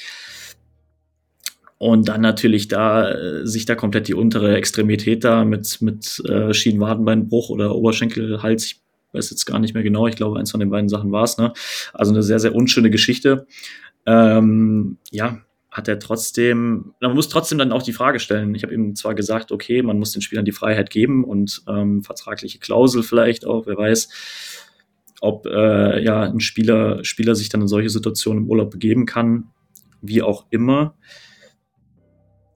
Das, das, das funktioniert einfach nicht in so einer Phase. Wenn ich so eine, so eine WM gespielt habe, dann muss ich doch einfach sagen, ey, okay, ich fokussiere mich jetzt wirklich ja, zu 100 Prozent darauf, was, was in der Rückrunde zu leisten ist. Man hat große Ziele mit dem Verein. Ja, ich bin Führungsspieler und dementsprechend muss ich mich da auch, auch ein bisschen fügen und verhalten verdient ein unglaubliches Jahresgehalt und ich denke auch, und der FC Bayern ist immer noch sein Arbeitgeber und er ist Arbeitnehmer. Und deswegen muss man einfach, ja, da auch einfach als Spieler dann einfach mal ein bisschen Rücksicht nehmen und dann gehen vielleicht so Sachen auch nicht. Da muss man vielleicht einfach mal sagen, okay, ich verzichte jetzt vielleicht mal darauf oder mache jetzt vielleicht was anderes, was einfach, ich meine, klar, es ist immer noch irgendwie dann eine Risikosportart. Das Verletzungsrisiko beim Skifahren ist enorm hoch. Es kann immer was passieren. Es kann jedem was passieren. Aber das, das funktioniert auch in meinen Augen nicht. Und einfach das Verhalten, sowohl wie damit von Vereinsseite ähm, umgegangen wurde, aber auch wie Manuel Neuer sich verhalten hat, ja. Ähm, irgendwie damit angefangen, du hast es eben angesprochen, ähm, dann kam es zu diesen ja, Maulwurf-Vorwürfen innerhalb der Bayern-Kabine, dann fliegt auf einmal der Torwarttrainer, langjähriger Weggefährte und Buddy von Manuel Neuer, Toni Tapalovic als, als Torwarttrainer, urplötzlich raus, ohne dass wirklich gesagt wurde, was, was überhaupt passiert ist. Dann entsteht natürlich Unruhe. Dann nimmt Manuel Neuer sich die Situation heraus und meint, er muss jetzt dem FC Bayern mit so einem desaströsen, dämlichen, muss man einfach sagen, Interview in den Rücken. Ja, und, und, und verrät sozusagen ja auch irgendwo den Verein ein bisschen. Also da muss ich ganz klar sagen, für mich, für mich, die, Entscheidung kommt meiner Meinung nach ein bisschen zu spät. Für mich hätte damals der Vertrag von Manuel Neuer schon direkt nach dieser Aktion aufgelöst, ähm, ja, hätte aufgelöst werden müssen. Egal welche Leistung, das ist unabdingbar. Manuel Neuer ist einer der verdientesten Spieler beim FC Bayern überhaupt. Ähm, wahrscheinlich der beste Torwart, den der FC Bayern jemals gesehen hat. Unfassbar viel für den Verein geleistet, aber am Ende des Tages ist kein Spieler größer wie der Verein. Und solche Sachen müssen sanktioniert werden. Und ähm, er ist seiner Rolle als Kapitän überhaupt nicht gerecht geworden. Ähm, gerade dann, wenn man, wenn man in so einer Situation ist, da irgendwie vielleicht auch fahrlässig gehandelt hat, sich da verletzt hat, dann wäre ich doch der Letzte, der sich irgendwie in die, in die Öffentlichkeit dann noch stellt und meint, da irgendwelche dubiosen Interviews zu geben. Ähm, wirklich unter aller Würde. Für mich hätte der Vertrag von Manuel Neuer danach direkt aufgelöst werden müssen. Klar, auf der anderen Seite, wie eben angesprochen, verdienter Spieler hin oder her dieses Verhalten geht für mich nicht. Und deswegen sehe ich Manuel Neuer auch langfristig nicht mehr. Das werden wahrscheinlich viele Bayern-Fans anders sehen, was ich ein bisschen schade finde, weil ich finde, er hat auch so ein bisschen die Werte des Vereins äh, ja ein bisschen mit Füßen getreten wiederholt nochmal gesagt, er hat die, hat die Saisonziele des FC Bayern fahrlässig, fahrlässig in, ja, in Gefahr gebracht und das gehört für mich einfach bestraft. Man muss sagen, okay, Manuel Neuer hat nicht mehr das Niveau, was er vor Jahren hatte. Er spielt definitiv mehr, nicht mehr auf seinem, auf seinem ja, ähm, Leistungshöhepunkt und da muss man einfach für die Zukunft entscheiden, okay, wie geht man, wie geht man mit so einer Personalie einfach um. Ähm, für mich hat meiner Meinung nach Manuel Neuer keine Zukunft mehr in dem Verein. Das ist meine ganz persönliche Meinung. Ich bin einfach unfassbar enttäuscht von dem Spieler. Um nochmal kurz Schwung darauf zu nehmen, du hattest eben auch äh, die Aktion mit äh, Serge Gnabry angesprochen, um das mal so ein bisschen in Relation zu setzen. Ähm, das war ja in einem relativ ähnlichen zeitlichen Rahmen gewesen, dass dann diese Geschichte aufkam, oh Gott, Serge Gnabry fliegt zur äh, Pariser Fashion Week. Ähm, also das ist, das ist wirklich unfassbar. Ein Spieler wie Manuel Neuer sitzt wirklich grob fahrlässig die Saisonziele mit seinem Tun aufs Spiel Und danach wird er dann eigentlich quasi wieder wie der große Held gefeiert und der Verein sagt, ja, ach, wir wünschen ihm alles Gute, was ja auch natürlich in Ordnung ist. Natürlich steht die Gesundheit des Spielers im Vordergrund und man bemüht sich natürlich darum, dass ein Leistungsträger relativ schnell wieder fit wird. Aber wenn man sich jetzt den Vergleich mit Serge Gnabry anguckt, was der plattgetreten wurde, nie irgendwie die, die Rückendeckung von Vereinsseite bekommen hat, was ich bis heute unfassbar schade finde, dass nie gesagt wurde, ey, wir stellen uns hier gerade ähm, ja auch vor den Medien einfach vor unseren Spieler und nehmen ihn einfach in Schutz, weil was hat er verbrochen? Genau so wie ein Manuel Neuer hatte er die freie Entscheidung, mit seiner Freizeit das zu tun, was er kann und die Mode oder sein Lifestyle ähm, ist einfach sein Hobby, was man zu respektieren hat, genau wie Manuel Neuer einfach gerne Skifahren geht.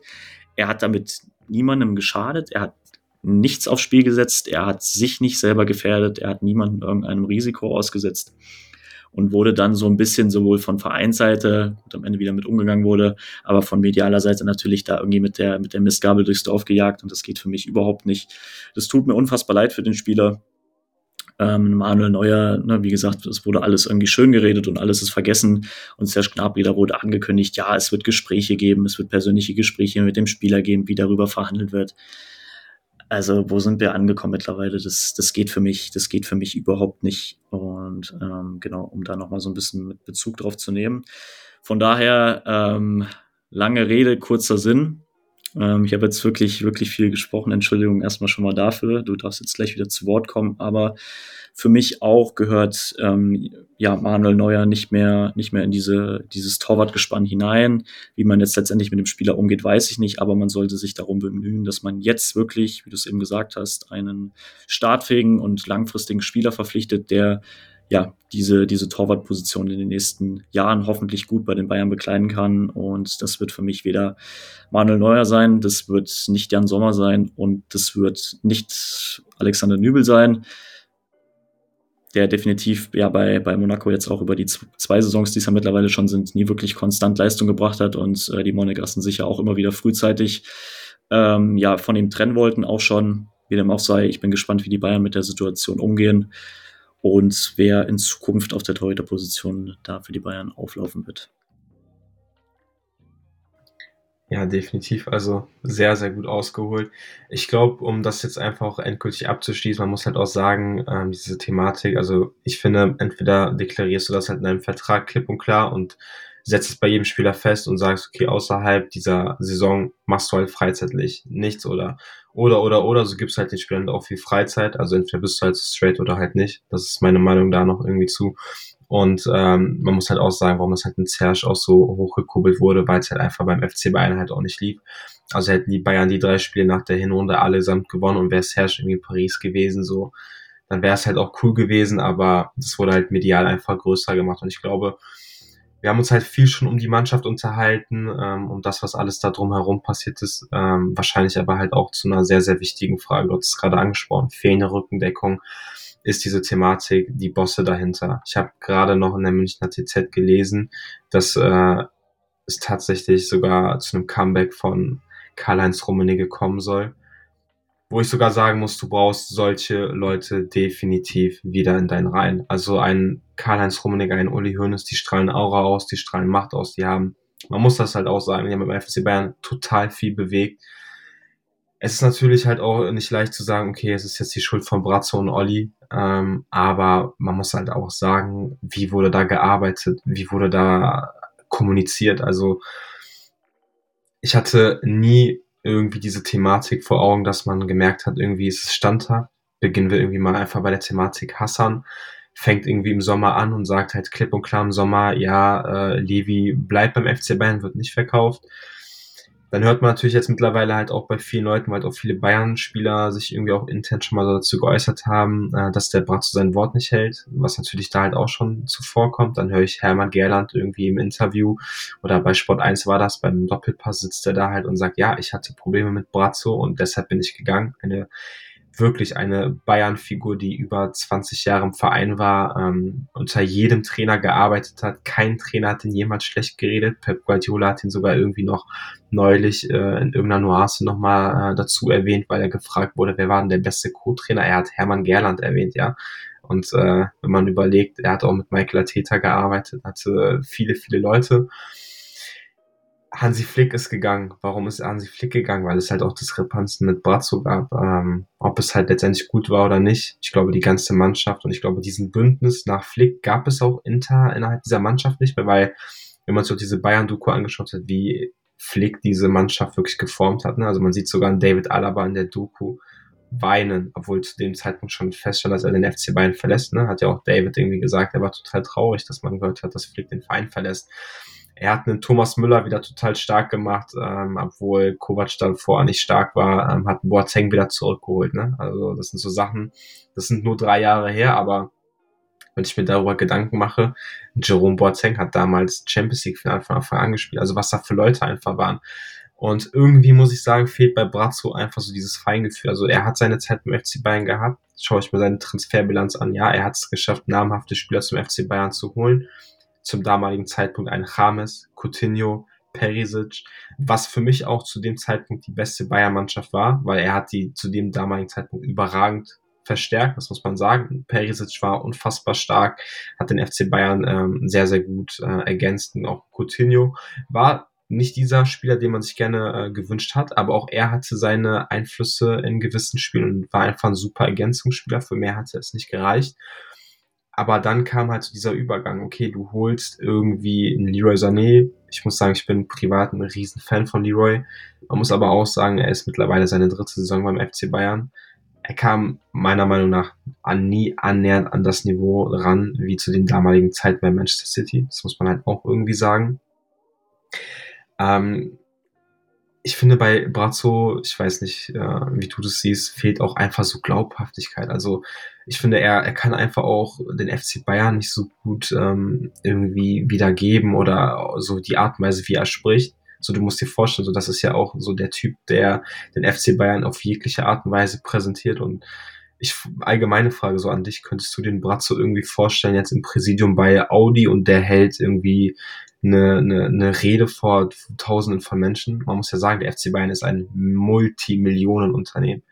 So, und ich finde, da ist halt einfach wichtig, dass du auf diesen Positionen jemanden hast, der klipp und klare Anweisungen macht und ähm, zu dieser Thematik irgendwie auch, mir fehlt ähm, bei Bots auch so dieses Thema Rückendeckung. Man hört es ja auch immer häufiger, dass Spieler auch sich dazu äußern und sagen irgendwie, ja, kann ich das auch gar nicht mehr so ernst nehmen. Man hat halt immer diesen Maulwurf auch in der Mannschaft, ne? Man hört irgendwie nie Namen, aber man hört halt vermehrt und vereinzelt irgendwie, dass das, was der Bratzo irgendwie sagt, dass einfach keine Standhaftigkeit hinter ist. Er hat sich nie, das muss ich halt auch irgendwie sagen, nie hinter einen Spieler festgelegt. Also ich hätte immer bei Bratzo das Gefühl, wenn es beim FC Bayern schlecht lief, Bestes Beispiel ist dieses Herrscher-Thematik. Es läuft schlecht.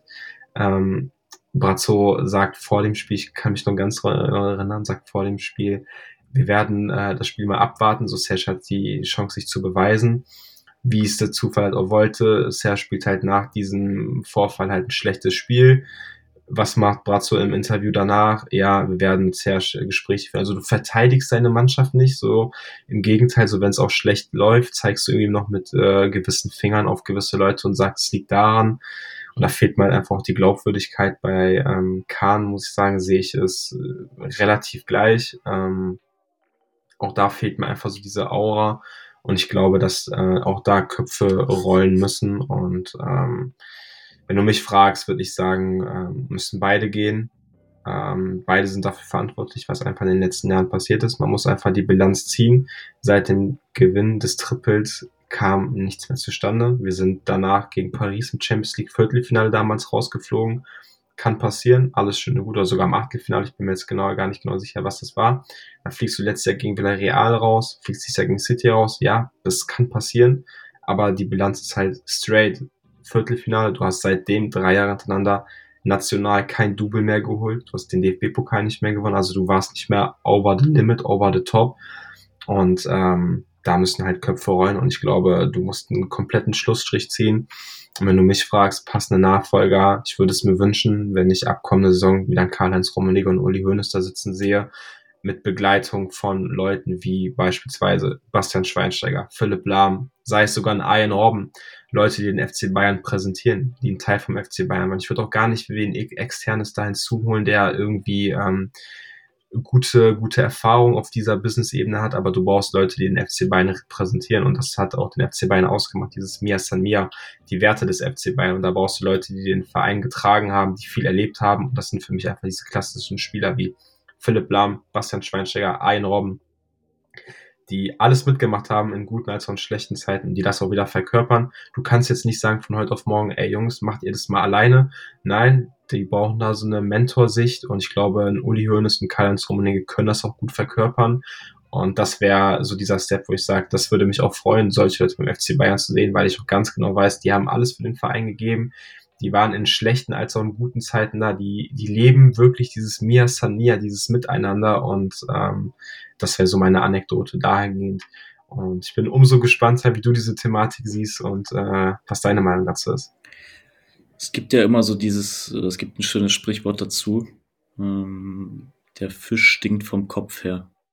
Also du hast es richtig gesagt oder die Idee, die du jetzt auch so ein bisschen verfolgt hast. Ich denke, man muss auch wirklich oben ansetzen und die Personalstruktur von der Führungsebene ein bisschen durcharbeiten, um halt zu gucken, okay, sind diese Positionen halt wirklich noch adäquat besetzt oder müssen jetzt in diesem Fall äh, Hassan Salihamidzic und Oliver Kahn einfach ersetzt werden. So Ne, klar, beim FC Bayern, du hast es eben angesprochen, war natürlich immer die Philosophie, man versucht die Vereinsführung immer durch ehemalige, gestandene und erfolgreiche Spieler zu, zu gestalten. Ob das jetzt ein Karl-Heinz Rummenigge war, ob das jetzt ein Uli Hoeneß war. Ähm, auch, auch, auch Leute, Leute in der Vergangenheit, die ja immer irgendwie auch mit dem FC Bayern ja immer in irgendeiner Verbindung, bereits ob das jetzt selber als Spieler war, als Trainer war, wie auch immer, immer in Verbindung standen. Von daher ist es natürlich vielleicht auch so ein bisschen Wunschdenken, dass man jetzt sagt, okay, ja, hat man vielleicht nochmal die Möglichkeit oder sagt man, ey, man, man reaktiviert jetzt nochmal wirklich einen Uli Hoeneß und einen Karl-Heinz Rummenigge, obwohl man ja auch da sagen muss, Uli Hoeneß ist ja als Ehrenpräsident auch noch ähm, hohes Tier im Aufsichtsrat, also den Einfluss, den dieser Mann hat, äh, der wird bei dem FC Bayern sowieso noch über ein paar Jahre jetzt bestehen bleiben ähm, und inwiefern da sowieso noch die beiden ähm, ja, Entscheidungen mit dem Hintergrund treffen, was man gar nicht vielleicht so nach außen mit hinbekommt. Das, äh, da kann man ja leider wirklich gar nicht so genau durchblicken. Von daher, äh, ja, ich, ich, ich finde es ich find's super schwierig, muss ich sagen. Also da gehören immer viele Faktoren dazu, wie so ein, wie so, ja, der Erfolg einer Mannschaft und gerade beim FC Bayern auch irgendwie bestimmt werden kann. Natürlich auf der Leistung die, äh, die die Spieler auf den Platz erbringen, aber natürlich auch das Gesamtpaket des Vereins. Die Struktur muss einfach stimmen. Und das hatte man, wie du es gesagt hast, das Gefühl hatte man seit 2020 einfach leider nicht mehr. Ich finde, man hätte die Personal, gerade die Personalie Hassan Salihamidzic einfach nach dieser ganzen Causa auch um ja den den Wechsel oder beziehungsweise den Weggang von Hansi Flick einfach viel viel genauer beleuchten müssen, um halt wirklich zu gucken, okay, wer trägt da jetzt Mitschuld oder Inwiefern gibt es da wirklich irgendwie ja Verflechtungen innerhalb? Wie, wiefern kontrolliert dieser Mann da auch vielleicht eine gewisse schlechte Stimmung? Ähm, welchen Einfluss trägt er dazu bei? Und meiner Meinung nach hat er diese, ja, diese mangelnde Kompetenz, ob das jetzt in der Außenkommunikation ist, beispielsweise immer dadurch kompensieren können, dass, und das muss man ihm einfach zugute halten, wirklich gute overall betrachtet wirklich gute Transfers einfach getätigt hat seit Amtsantritt. Ja, du hast eben schon einige Namen angesprochen, auch zu dieser Saison jetzt wieder. Du hast es geschafft, einen Matthijs de Licht zu verpflichten. Ähm, du hast wirklich mit Rhein Gravenberg einen super, super jungen, talentierten äh, Mittelfeldspieler akquirieren können. Dann schaffst du es in der Winterpause, einen Joao Cancelo zu verpflichten, wahrscheinlich den besten Spieler ja auf dieser aus auf dieser Außenverteidigerposition. Das, das schaffst du auch nicht einfach so. Also da gehört natürlich auf dieser auf dieser Position als Sportdirektor, Geschäftsführer Sport, wie auch immer man das jetzt äh, betiteln mag, schon ein bisschen was einfach an Kompetenz dazu und natürlich auch an, an Einfluss, an Netzwerk, das man haben muss, um auch einfach so schnell an solche Spieler heranzukommen und auch dann so, so Deals abschließen zu können. Das muss man ihm einfach zugute halten. Da hat er gute Leistungen Leistung, äh, also ne, gute Leistung erbracht für mich.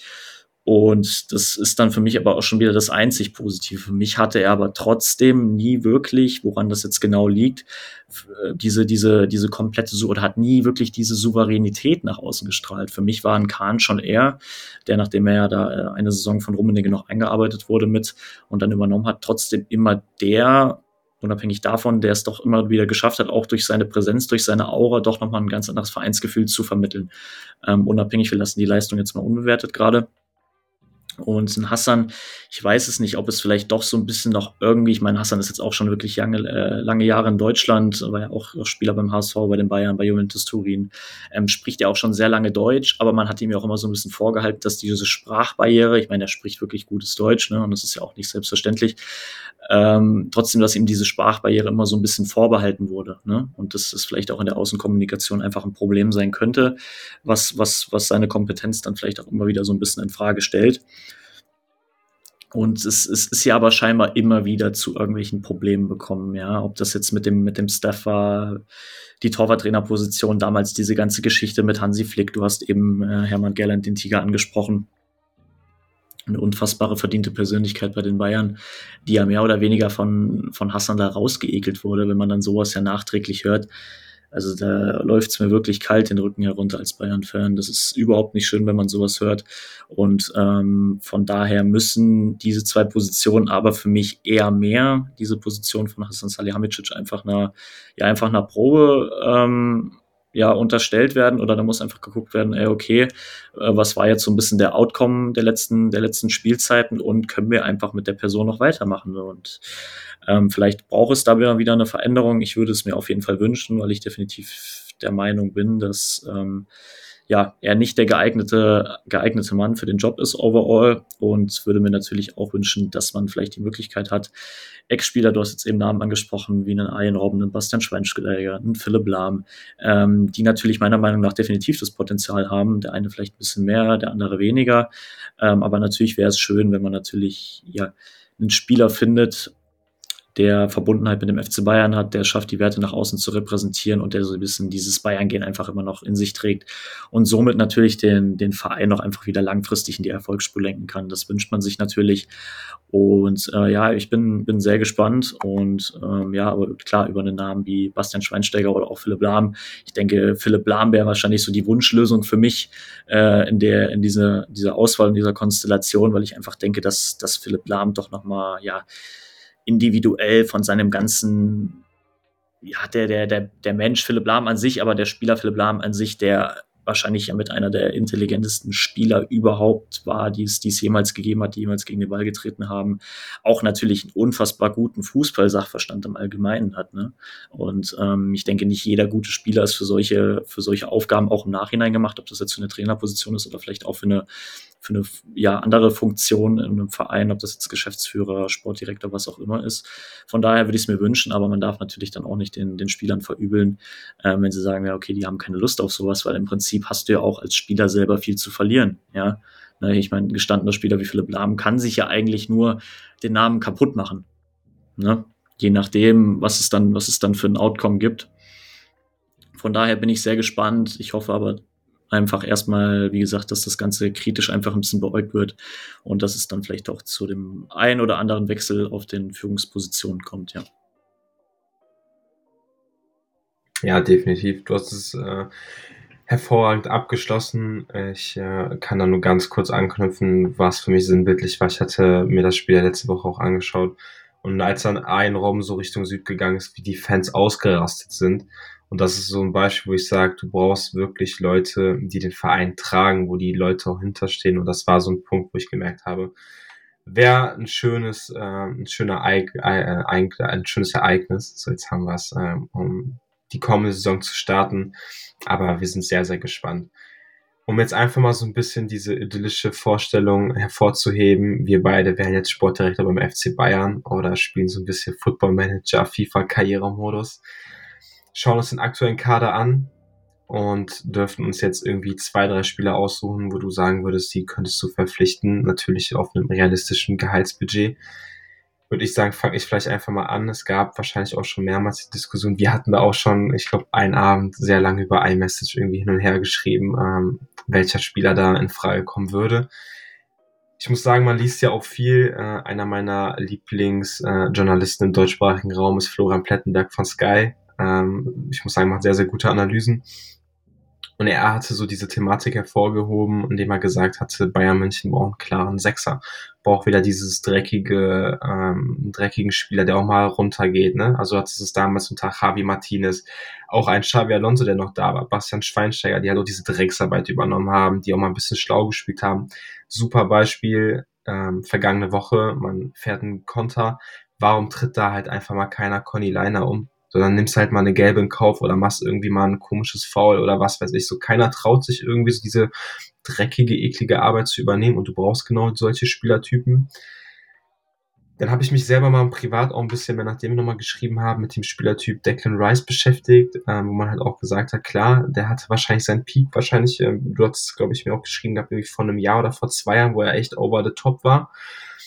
Ähm, ich muss gestehen, ich finde diesen Spielertypen sehr, sehr interessant. Warum? Er bringt diesen körperlich, diese körperliche Robustheit mit. Ja, es ist Kapitän bei West Ham, also hat schon sehr, sehr viel Machtgehabe auch innerhalb dieser Mannschaft. Ähm, ist sehr, sehr jung, spielt auch in der Nationalmannschaft neben Jude Bellingham, ähm, ist absoluter Stammspieler hat ähm, sehr, sehr viel Verantwortung. Und ich muss sagen, ich finde so diese ähm, Korrespondenz zwischen ihm als Typ und seinem Alter unfassbar interessant, weil der Typ ist 24. Kostet halt eine Stange Geld, ist halt Premier League und das ist halt so die Frage, ist er halt das Geld gerechtfertigt? Ich sehe das halt aus zwei verschiedenen Blickwinkeln. Ähm, ist er das Geld gerechtfertigt? 80 Millionen ist sehr, sehr viel Geld.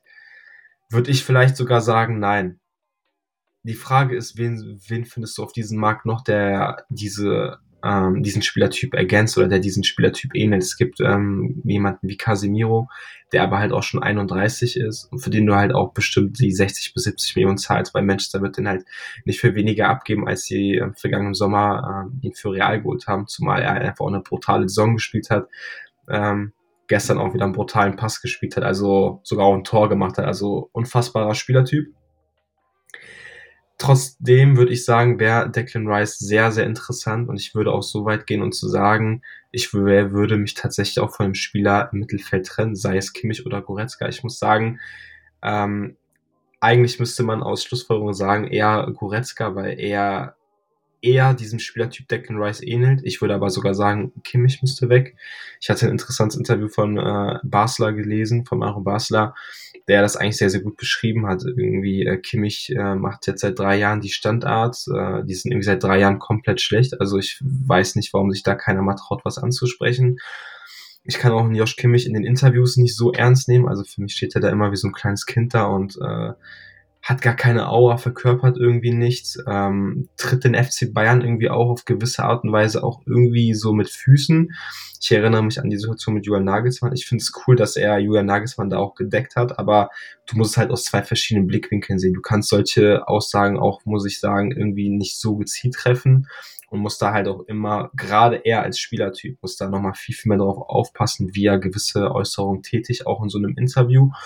Und ich würde tatsächlich sagen, gib einen Josh Kimmich ab. Du wirst für einen Josh Kimmich das nötige Kleingeld finden. Also wenn du wirklich sagst, du bietest den an, ähm, da wartet die ganze Premier League drauf. Barcelona, äh, ich weiß nicht, wie die den bezahlen wollen könnten, aber auch die würden die 70 bis 80 Millionen zahlen. Kimmich darf man auch nicht vergessen. 28 wird 29.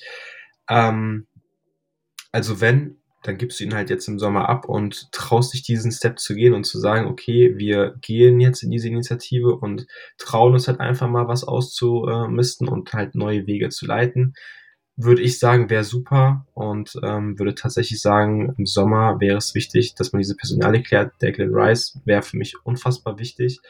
Dann zu sagen, als äh, nächster Step, wie sieht's halt in der Verteidigung aus, ja? Also ich habe mitbekommen, Hernandez ist unschlüssig. Ich muss sagen, ich würde ihn schon gerne behalten, weil auch ein cooler Spieler, viel Mentalität Linksfuß als IV.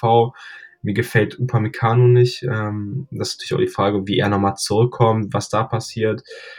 Dann die Thematik Cancelo, 70 Millionen, ja, nein, für 70 Millionen nicht. Kriegst du ihn für 30 bis 40, würde ich sagen, wird wieder interessant. Ist halt die Frage, was machst du halt mit anderen Spielern? Gibst du vielleicht wen ab oder mal holst ihn halt auch nicht? Ähm, und dann hast du halt noch diese Stürmer-Thematik. Also es ist unfassbar schwierig, da die passenden Spieler zu finden, da die passenden Spieler zu holen. Aber für mich ist und bleibt einfach die wichtigste Position erstmal so, diesen Sechser abzudecken, weil ich gehe mal davon aus, Manuel Neuer wird den FC Bayern im Sommer nicht verlassen, der wird nochmal eine Saison spielen, der wird auch gut spielen, hast du halt hinten deinen Leader wieder drin und da läuft es halt.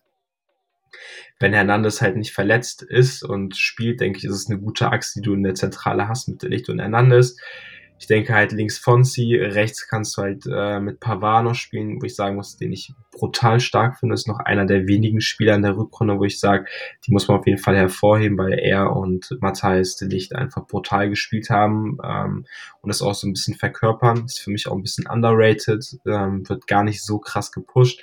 Auch da hat man gelesen, er hat seinen Markt. Barcelona, Real, ich habe auch gelesen, Liverpool hat sogar Interesse. Also ähm, super, super Spieler und dann brauchst du halt einen brutalen Sechser. Du brauchst jemanden, der dieses Bindeglied ist zwischen Abwehr und Mittelfeld, der sich auch nicht zu schade ist, da mal runterzugehen, ähm, auch die Mannschaft mitnimmt.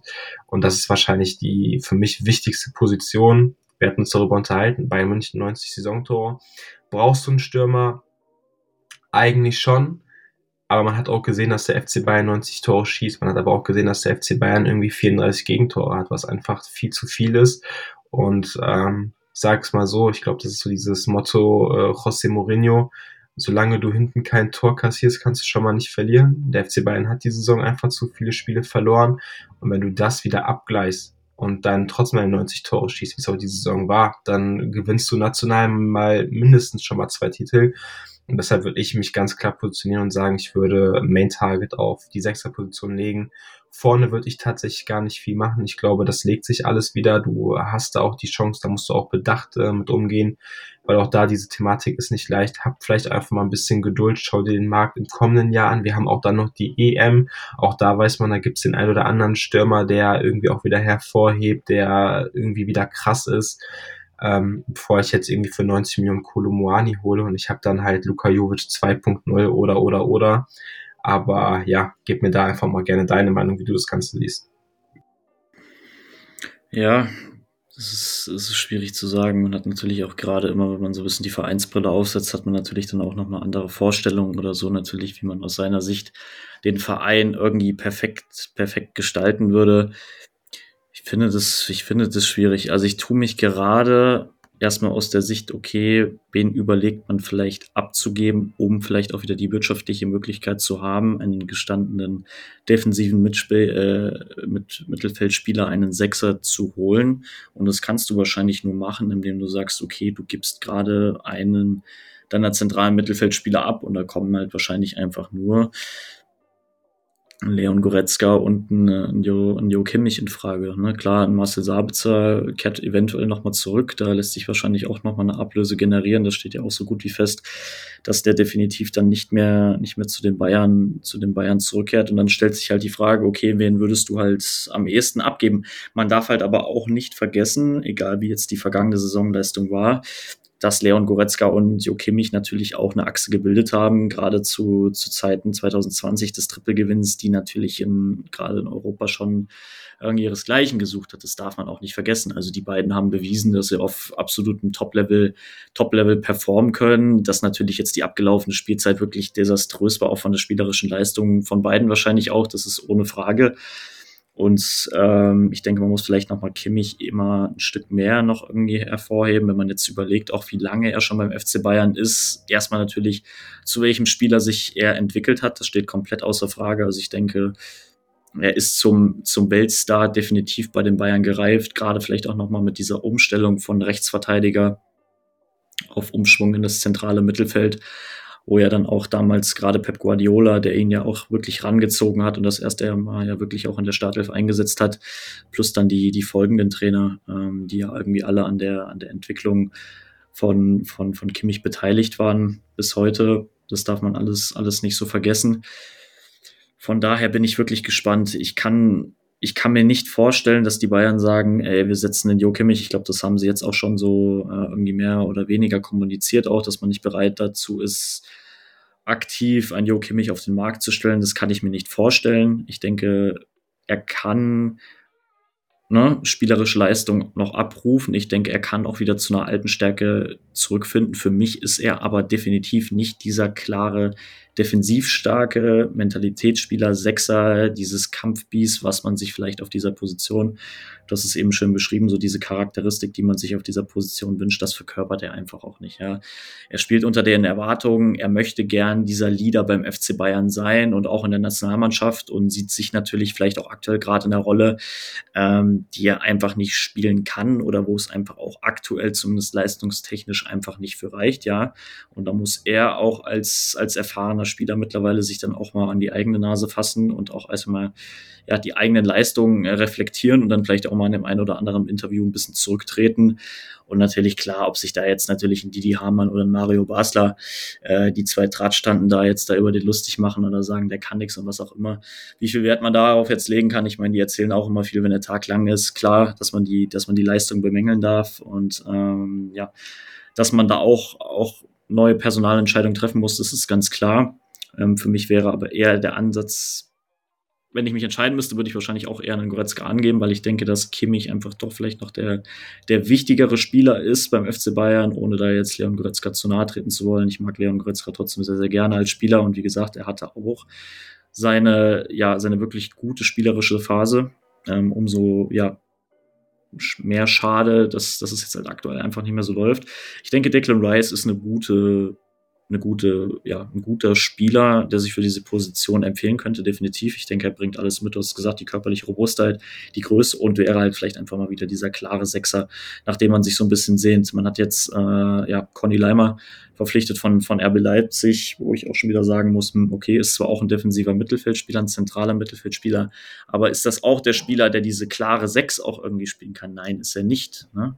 Ähm, ich denke, er hat auch andere Qualitäten und er ist definitiv nicht der Spieler, den die Bayern aktuell brauchen. Und für mich war das auch wieder so ein bisschen, ich möchte jetzt nicht einen Ver Verzweiflungstransfer irgendwie nennen, aber einfach gesagt, okay, da ist wieder ein halbwegs, halbwegs guter Bundesligaspieler am Markt, der Vertrag läuft aus. Ähm, ohne dabei zu bedenken, dass, dass Spieler, die ablösefrei wechseln, meistens immer ein recht solides Handgeld bekommen von den Vereinen, plus die Vertragskosten, an die man gebunden ist, ne? die jetzt auch nicht so wenig sein werden. Von daher, für mich ist das so ein bisschen, ohne mich jetzt äh, zu weit aus dem Fenster lehnen zu wollen, äh, Leimer, äh, bitte beweis mir das Gegenteil in der kommenden Saison, aber für mich ist es so ein bisschen, ja, ein Transfer von Marcel Sabitzer 2.0. Wie gesagt, ohne beiden Spieler nahe zu treten zu wollen, aber für mich war das einfach von Anfang an klar, dass das nicht funktionieren wird dass die beiden und ich denke auch, dass auch gerade Konrad Leimer nicht, nicht diese Chance bekommen wird, Deswegen ist Bayern wirklich gezwungen, auf der Position doch einfach nochmal, auch gerade internationale Klasse, ähm, ja, ranzuholen. Welcher Spieler das jetzt am Ende sein wird, für mich ist halt einfach ein Casimiro oder auch eine Rodri, so natürlich diese zwei Weltstars auf dieser Position, die für mich vielleicht nur irgendwie in Frage kommen würden. Erstmal direkt, wenn man sagt, okay, man möchte jetzt kurzfristig definitiv eine Verstärkung haben man hat vielleicht das Geld und man möchte wirklich jetzt den absoluten Topspieler für diese Position haben, dann wäre es wahrscheinlich einer von den beiden. Aber klar, Declan Rice ist natürlich noch mal deutlich jünger, bringt natürlich auch einen stolzen Marktwert mit, hat für mich jetzt aktuell noch nicht vergleichbar irgendwie die eine Klasse von den äh, eben beiden genannten anderen Spielern, aber bringt wie gesagt das Potenzial mit, einer der besten auf dieser Position zu werden. Und dann müssen die Führungskräfte natürlich eben entscheiden, okay, geht man das Risiko ein und nimmt jetzt beispielsweise die im Raum stehen geforderten 80, 80 Millionen in die Hand und sagt, man versucht es und investiert das in den Spieler oder tut man sich da am Ende auch mit keinen Gefallen und der Spieler funktioniert nicht. Aber ich denke, das sind Entscheidungen, die im, im Profifußball immer wieder passieren oder die auch immer wieder getroffen werden müssen. Ja, und nicht jeder Spieler funktioniert, äh, egal zu welchem Preis. Siehe vielleicht auch ein, ein Sadio Mané, ähm, um jetzt irgendwie noch mal ein kleines, kleines Beispiel heranzuholen. Ja, aber ich denke auch, ich bin der Meinung, genau wie du, Sechserposition äh, muss definitiv geschaut werden und würde mir wünschen, wenn es da ja einen, einen Neuzugang gibt, der wirklich einfach diese ja, körperlichen Attribute neben dem spielerischen natürlich auch einfach mitbringt und da vielleicht irgendwie eine Verstärkung für die Bayern noch, noch darstellt. Ja, klar. Ähm, Neuner Position genauso schwierig. Nächste Baustelle in Anführungszeichen für mich. Wir haben ja eben gesagt, okay, vielleicht hatten die Bayern es gar nicht nötig, einen neuen Stürmer ähm, zu verpflichten. Man hat auch einen Mathis Tell geholt in den eigenen Reihen, äh, der wahrscheinlich mit zu den besten Sturmtalenten äh, ja, zählt und wo man dann auch überlegen muss, okay, gibt man so jemanden vielleicht jetzt schon die Chance? Ne? Wenn nicht jetzt, wann dann? meine, klar, der ist jung, man kann auch mal überlegen, okay, ist es vielleicht sinnvoll zu sagen, man leiht den vielleicht noch mal ein Jahr aus und versucht dann auf ihn zu setzen. Aber meiner Meinung nach wäre es vielleicht auch mal auch ein klares Signal, auch mal wieder nach draußen zu sagen, ey, okay, na, aber dann wurde ja immer so ein bisschen über die Bayern gelästert, ja, ja, die verpflichten immer nur die jungen Spieler und lassen sie dann auf der Bank versauern. Gerade das würde ich mir doch so ein bisschen als Ansporn nehmen als Verein und zu sagen, ey, okay, wir haben jetzt einen jungen Spieler, der auch einiges an Geld gekostet hat, für sein Alter verpflichtet. Wir geben ihm jetzt die Chance. Auch da, finde ich, muss sich ein Trainer ja, in Form von Thomas Tuchel auch einfach stark machen, sich da vorstellen und sagen, so passt mal auf, Leute, wir haben jetzt noch ein weiteres Jahr einen Choupo-Moting, wir haben einen Mattis Tell in der Hinterhand. Warum geben wir nicht gerade dem jungen Spieler die Chance und versuchen das Projekt? Klar, du hast es eben gesagt, dann analysieren wir nächstes Jahr nochmal den Markt. Ja, wir haben die Europameisterschaft vor uns, da gibt es immer wieder Spieler, die sich auch immer wieder empfehlen, die durch solche großen Turniere immer wieder als, als Stars sich äh, hervorheben. Von daher würde ich auch auf der Position einfach ein bisschen abwarten, bevor man jetzt anfängt. Man überlegt einen Kolomoani für 100 Millionen oder für 80 Millionen oder wie viel auch immer dubiose Preisvorstellungen zu holen. Genauso ein fragwürdiges Projekt. Ja, klar, ein Kolomoani hat wirklich eine gute Saison bei den Frankfurtern gespielt, kam natürlich auch so ja mit den Talenterwartungen, hat die auch, denke ich, erfüllt unangefochtenen, wirklich, wirklich sehr, sehr guter Spieler, äh, zu dem er sich entwickelt hat. Aber ist das der Spieler, den der FC Bayern braucht? So, das ist halt die Frage, warum soll ich jetzt so viel Kapital binden, ja, und einfach vielleicht auch ein gewisses Risiko eingehen, um nicht zu wissen, okay, wie entwickelt sich der Spieler? funktioniert der Spieler nicht, passt der Spieler nicht in das System ein, schafft er es überhaupt nochmal von der spielerischen Leistungsfähigkeit und auch von seinem Potenzial nochmal so eine, so eine Saison wieder abzurufen. Ne? Wir haben immer, ohne dafür, ohne dafür, ja, vielleicht zu viel vorwegnehmen zu wollen, aber wir haben immer wieder in der Vergangenheit gesehen, was mit solchen, mit solchen Spielern passiert ist, ähm, die ja irgendwie mit einer unglaublich hohen Ablösesumme kolportiert wurden und diesen Rucksack dann irgendwie mit sich rumschleppen mussten und wo dann einfach die Leistung maximal drunter gelitten hat. Von daher Kolumani wäre definitiv für mich kein, kein Kandidat für die Bayern. Ähm, ich denke auch, dass ein Harry Kane rausfliegt für mich. Klar, ich denke, Harry Kane ist, ist einer der besten Stürmer, überhaupt einer der besten Stürmer der Welt, hat äh, viele Rekorde bei Tottenham gebrochen, Saison um Saison immer wieder, immer wieder unglaubliche Tore und auch äh, ja, eine unglaubliche Quantität von Toren erzielt. Meiner Meinung nach ist er nicht der Spieler, er hat auch wieder ein gewisses Alter und es ist auch gewährleistet. Er hat jetzt sehr, sehr lange in England gespielt kann er überhaupt in einer anderen Liga? Ne? Gerade zu jetzt zu einem Zeitpunkt dann wieder zu sagen, ey, ich muss mich wieder neu orientieren, wieder an ein neues Umfeld gewöhnen, wieder mit einer neuen Sprache, ein neues Land. Schaffe ich es überhaupt wieder, ne? diesen Einstieg in einem neuen Verein nochmal zu finden und dann wieder auf diesem absoluten Top-Niveau zu performen? Deswegen für mich auch Harry Kane. Schwierige Personalie, der Name Julian Alvarez ist jetzt nochmal in den letzten Tagen so ein bisschen ähm, aufgeploppt, er so ein bisschen als ähm, ja, perfekter, perfekter Backup von Erling Haaland natürlich gilt, der auch eine wirklich gute Weltmeisterschaft, äh, Weltmeisterschaft gespielt hat, da er auch auf sich aufmerksam machen konnte, aber auch lange vertraglich gebunden ist noch an Manchester City, dementsprechend auch ja eine, eine hohe Ablösesumme kosten würde.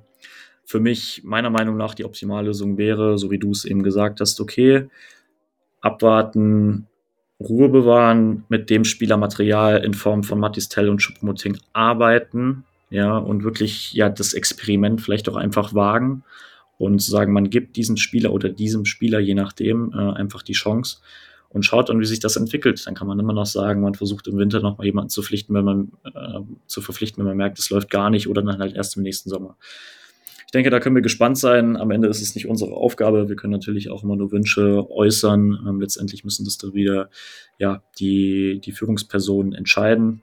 Ähm, ich bin sehr gespannt, was sich tun wird innerhalb des Kaders. Und sonst muss man natürlich gucken, wer, wer sich sonst bewegt. Du hast eben Lukas Hernandez angesprochen, der jetzt heiß von Paris umworben wird, ähm, der sich ja angeblich auch schon einig war äh, mit den, mit den Vertragsmodalitäten. Äh, ähm, was ich auch ein bisschen komisch finde, wenn man sich so ein bisschen die Historie von ihm anschaut. Der war jetzt drei größere Verletzungen bei den Bayern überstehen müssen, hat immer wieder die volle Rückendeckung vom Verein bekommen, immer wieder gesagt, ey, wir zählen auf dich, wir haben viel in dich investiert, wir geben dir die Chance, wir sehen dich langfristig wirklich als Starspieler in dieser Verteidigung. Und dann jetzt so ein bisschen, gut, wie viel davon am Ende letztendlich stimmt, weiß man auch wieder nicht. Für mich wäre es sehr, sehr schade, wenn er geht auf der einen Seite. Auf der anderen Seite eben kurz angesprochen, er ist extrem verletzungsanfällig, hat es einfach leider nie geschafft, ja, diese Erwartungen zu erfüllen. Ich meine, er hat wirklich auch eine Stange Geld mit 80 Millionen gekostet und dann hat man natürlich auch einfach eine gewisse Erwartungshaltung an den Spieler, klar, ja. Von daher wäre es schade, da muss man sich natürlich gucken, inwiefern sich das entwickelt. Von daher wäre es umso schöner, wenn jetzt ein Benjamin Pavard einfach doch äh, ja, gehalten wird oder auch gehalten werden kann. Da muss man auch gucken, was natürlich an Angeboten reinkommt, aber natürlich du hast es eben gesagt, unfassbar brilliert in der Rückrunde, auch einige wichtige Tore geschossen für die Bayern, aber auch defensiv wirklich gute Aufgaben geleistet. Für mich ist er ein Spieler, der eher sich doch Richtung Innenverteidigung äh, orientieren sollte. Dann kann man natürlich gespannt sein, wie werden die Bayern nächstes Jahr auch äh, ja, formationstechnisch äh, auflaufen, werden sie vielleicht wieder eine Dreierkette spielen. Ich denke, da bietet sich ein, ja, ein Pavard auf der halbrechten ähm, äußeren Verteidigerposition ganz gut an. Und vielleicht hat man dann vorher die Möglichkeit, mit einem Cancelo, mit einem Masraui auf der anderen Seite, mit einem Alfonso Davis zu spielen. Ähm, da muss man einfach so ein bisschen angucken, äh, sich angucken, was jetzt da ja an Abgängen gerade noch passiert und dementsprechend auch so ein bisschen die transferpolitischen Entscheidungen trifft, ja. Ja, du hast es eigentlich super, super abgeschlossen, diese ganze Thematik. Ähm, generell vielleicht äh, als kleine Ergänzung, was für den FC Bayern sehr, sehr interessant werden könnte, dass man einfach auch sagt, man gibt diesen jungen Spielern wirklich mal eine Chance, um einfach mal auch wieder Zeichen zu setzen. So ähm, ist mich auch wieder interessant auf den Markt macht, weil je nachdem, man sieht natürlich halt auch, okay, man holt junge Spieler, die spielen halt nicht, macht den FC Bayern halt auch wieder unglaubwürdig für potenzielle neue Transfers. Siehe Gravenberg, brutaler Spieler meiner Meinung nach Matistey, ich fand ihn brutal, kommt gegen Leipzig rein, irgendwie zehn Minuten, hat sofort eine Aktion, einen Abschuss, hat, ist immer irgendwie da, hat Speed, also gibt dem Mann Vertrauen. Ich glaube generell, dass die, dass der Sommer auch gut genutzt wird. Ich glaube, Tuchel wird auch sein eigenes System einbringen, siehe Chelsea Dreierkette. Aber lassen wir uns da gar nicht äh, aus der Reserve locken und äh, blicken da gespannt auf die Zukunft. Wir können ja wahrscheinlich mal irgendwie so zu Beginn der kommenden Saison nochmal so ein so eine Prognose wagen äh, in aller Ausführlichkeit, wenn dann bestehende Transfers schon getätigt wurden, wo der FC Bayern am Ende landen wird. Aber wir haben ja tatsächlich eigentlich noch ein Spiel vor der Brust und äh, wir sitzen ja eigentlich jetzt gerade noch so in der Gegenwart und blicken auch in die Zukunft. Morgen 15.30 Ähm, ich weiß gar nicht, wirst du es verfolgen? Äh, schaust du das Spiel live an? Ja, klar. Also da kommt man wahrscheinlich nicht drum rum. Klar, es bleibt natürlich morgen nochmal spannend. Die Bayern haben es mal wieder jetzt äh, ja vergeigt, muss man einfach ganz klar so sagen. Ich denke, dass das Spiel gegen Leipzig war jetzt natürlich so ein bisschen das i-Tüpfelchen auf der ganzen ja verdroschenen Saison, obwohl man auch ganz klar sagen muss, für mich wurde diese Meisterschaft nicht an diesem Wochenende verloren. Äh, das das auf gar keinen Fall. Wurde, wurde es bereits in ganz anderen Spielen. Es ist schwierig. Ich möchte auch gar nicht sagen, na, okay, ich möchte nicht, dass die Bayern morgen nicht gewinnen oder dann nicht am Ende noch irgendwie die Chance haben, deutscher Meister zu werden. Für mich haben sie es in dieser Saison, und das muss man auch ganz klar als Bayern-Fan sagen, einfach nicht verdient. Und vielleicht ist es auch, de, ja, einfach die, die richtige Situation in dieser, ne, in diesem Moment jetzt, dass, dass vielleicht auch einfach drastische Entscheidungen innerhalb des Vereins passieren, dass wirklich doch einfach jeder Stein nochmal umgedreht wird und dass vielleicht doch einfach nochmal eine tiefere Analyse erfolgt. Und das kann einfach nur passieren, wenn du am Ende einer Saison vielleicht doch mal komplett ohne Titel dastehst. Und vielleicht gehört das oder ne, tut es dem Verein auch in gewisser Weise, das klingt immer so ein bisschen komisch, aber tut es dem Verein auch irgendwie gut. Man hat es damals gesehen, ja, nach, nach, der, nach dem verlorenen Champions League-Finale damals gegen Chelsea. Ähm, da war ja im Prinzip genau das Gleiche. Man stand kurz davor ja auch wieder an allen Wettbewerben. Ähm, ja, alles, alles zu schaffen und dann, dann zerbricht das alles und aber genau dann wurden doch die richtigen Schlüsse daraus gezogen und an den richtigen Stellschrauben gedreht. Ob das jetzt Personalentscheidungen waren, ob das Spielerverpflichtungen waren, etc. und gewinnt im darauffolgenden Jahr das Triple als ja, unfassbar, unfassbare Top-Mannschaft damals, ein FC Barcelona in einer wirklich guten Verfassung. Also keine Mannschaft äh, zum damaligen Zeitpunkt war dem FC Bayern äh, gewachsen. Und wie gesagt, von ja. daher, von daher ist es vielleicht ähm, ja jetzt richtig, dass Dortmund morgen vielleicht einfach mal die Meisterschaft gewinnt und dann muss man dann auch einfach mal so ungern ich das tue, einfach äh, den Dortmundern das auch einfach mal gut zusprechen. Klar, sie haben auch jetzt gerade Spiele in der Rückrunde drin gehabt, wo sie vielleicht schon hätten eher am FC Bayern vorbeiziehen können, es vielleicht dann auch immer wieder selber ein bisschen vergeigt haben, gerade wenn ich so an das Spiel gegen Bochum oder auch andere Spiele denke. Ähm, war vielleicht von beiden keine perfekte Saison. Vielleicht hat Dortmund es am Ende noch ein, bisschen besser gemacht oder kommt am Ende ein bisschen besser raus. Ich werde das Spiel morgen verfolgen, ganz klar. Ich habe keine Erwartungen. Ähm, am Ende würde es mich wahrscheinlich trotzdem freuen, wenn natürlich Bayern noch irgendwie, wie auch immer, die Meisterschaft holt. Aber man muss dann auch einfach den Dortmundern die gute Arbeit zukommen lassen und dann fairerweise sagen, ähm, ja, Glückwunsch nach Dortmund und ähm, dann haben sie sich auch am Ende einfach verdient. So leid es mir tut und so ungern ich das ausspreche, aber so fair muss man in dem Sport und auch als Bayern-Fan einfach sein. Ja. Safe. Also halte ich es fest, deine Prognose, Dortmund wird deutscher Meister. Ja, im tiefen inneren Herzen hoffe ich natürlich, dass Bayern das irgendwie macht, aber ich gehe einfach mal aus ähm, realistischer Sicht einfach damit, dass Dortmund das Spiel zu Hause morgen gegen Mainz gewinnt. Ob Bayern muss auch gegen Köln spielen, was definitiv keine einfache Aufgabe wird, in Köln morgen nochmal zu gewinnen. Deswegen die Aufgabe muss auch gemacht werden. Ähm, ich denke, dass leider Gottes morgen Dortmund morgen die Meisterschaft äh, ja für sich entscheidet. Ja, sehr, sehr interessant. Dann äh, gehe ich mit dem Gegenteil und sage, der FC Bayern wird deutscher Meister. Und äh, dann sind wir mal sehr, sehr gespannt, was, was uns nach diesem Wochenende erwarten wird. Ich denke, da werden ab Montag schon die ersten Köpfe rollen. Ähm, wurde mir zumindest mal so zugezwischert, um das Ganze einfach mal heiß zu machen, als hätte man irgendwie Kontakte beim FC Bayern. Ähm, ich glaube, es war so die mit Abstand ausführlichste Podcast-Folge, die wir hatten. Aber ich finde, es war halt auch gerecht. Man musste sich dieser Thematik einfach mal stellen und da einfach mal Hard Facts droppen, ohne da mit den oder mit dem FC Bayern zu äh, mühselig umgehen zu können oder zu wollen, weil es äh, einfach auch nicht gerecht war nach dieser verkorksten Saison ich hoffe generell, dass ihr insgesamt einen sehr, sehr interessanten Einblick darüber bekommen habt, wie wir diese Thematik denken. Lasst uns auch gerne Feedback zukommen lassen oder lasst uns gerne Feedback zukommen, wie ihr das Ganze seht oder ob ihr andere Meinungen habt, äh, ob ihr gewisse Sachen halt genauso seht, unterstützt, supportet etc. Und dann würde ich sagen, ähm, als Abschluss dessen hat es mich sehr, sehr gefreut, äh, dich in aller Ausführlichkeit heute zu hören. Und ähm, ja, würde dir das Outro überlassen. Ja, aber vielen Dank. Äh, ich schließe mich dem Ganzen einfach nur an. Es war eine wirklich lange Folge, wahrscheinlich die längste Folge, die wir ähm, ja bis jetzt mit hatten, was vielleicht am Ende auch gar nicht schlimm ist. Ich denke, die Folge hat einfach einen gewissen Tiefgang auch verdient. Ich denke an alle Sport- beziehungsweise auch gerade die Fußballinteressierten. Ähm, es ist vielleicht doch auch eine interessante Thematik, unabhängig davon, ob man jetzt vielleicht auch Bayern-Fan ist oder Bayern-Sympathisant oder auch nicht.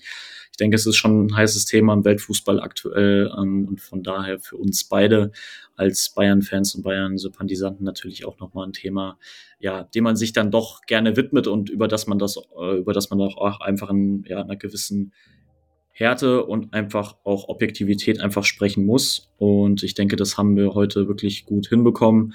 Ich kann mich dem nur anschließen, bin sehr gespannt ähm, auf das Feedback, ähm, ja, auf ähnliche Vorschläge, vielleicht auch einfach nochmal, vielleicht haben wir nochmal die Möglichkeiten, andere Mannschaften so ein bisschen über die Lupe, äh, über die Lupe, jetzt geht schon los, äh, unter die Lupe zu nehmen, um vielleicht auch nochmal so ein ja, insgesamtes Fazit zum, äh, zu den Ergebnissen oder zu den Ausgängen in den äh, europäischen Top-Ligen vielleicht auch einfach zu ziehen, wie die einzelnen Mannschaften äh, mit den jeweiligen Ländern performt haben. Ich denke, das könnte auch nochmal ganz interessant sein.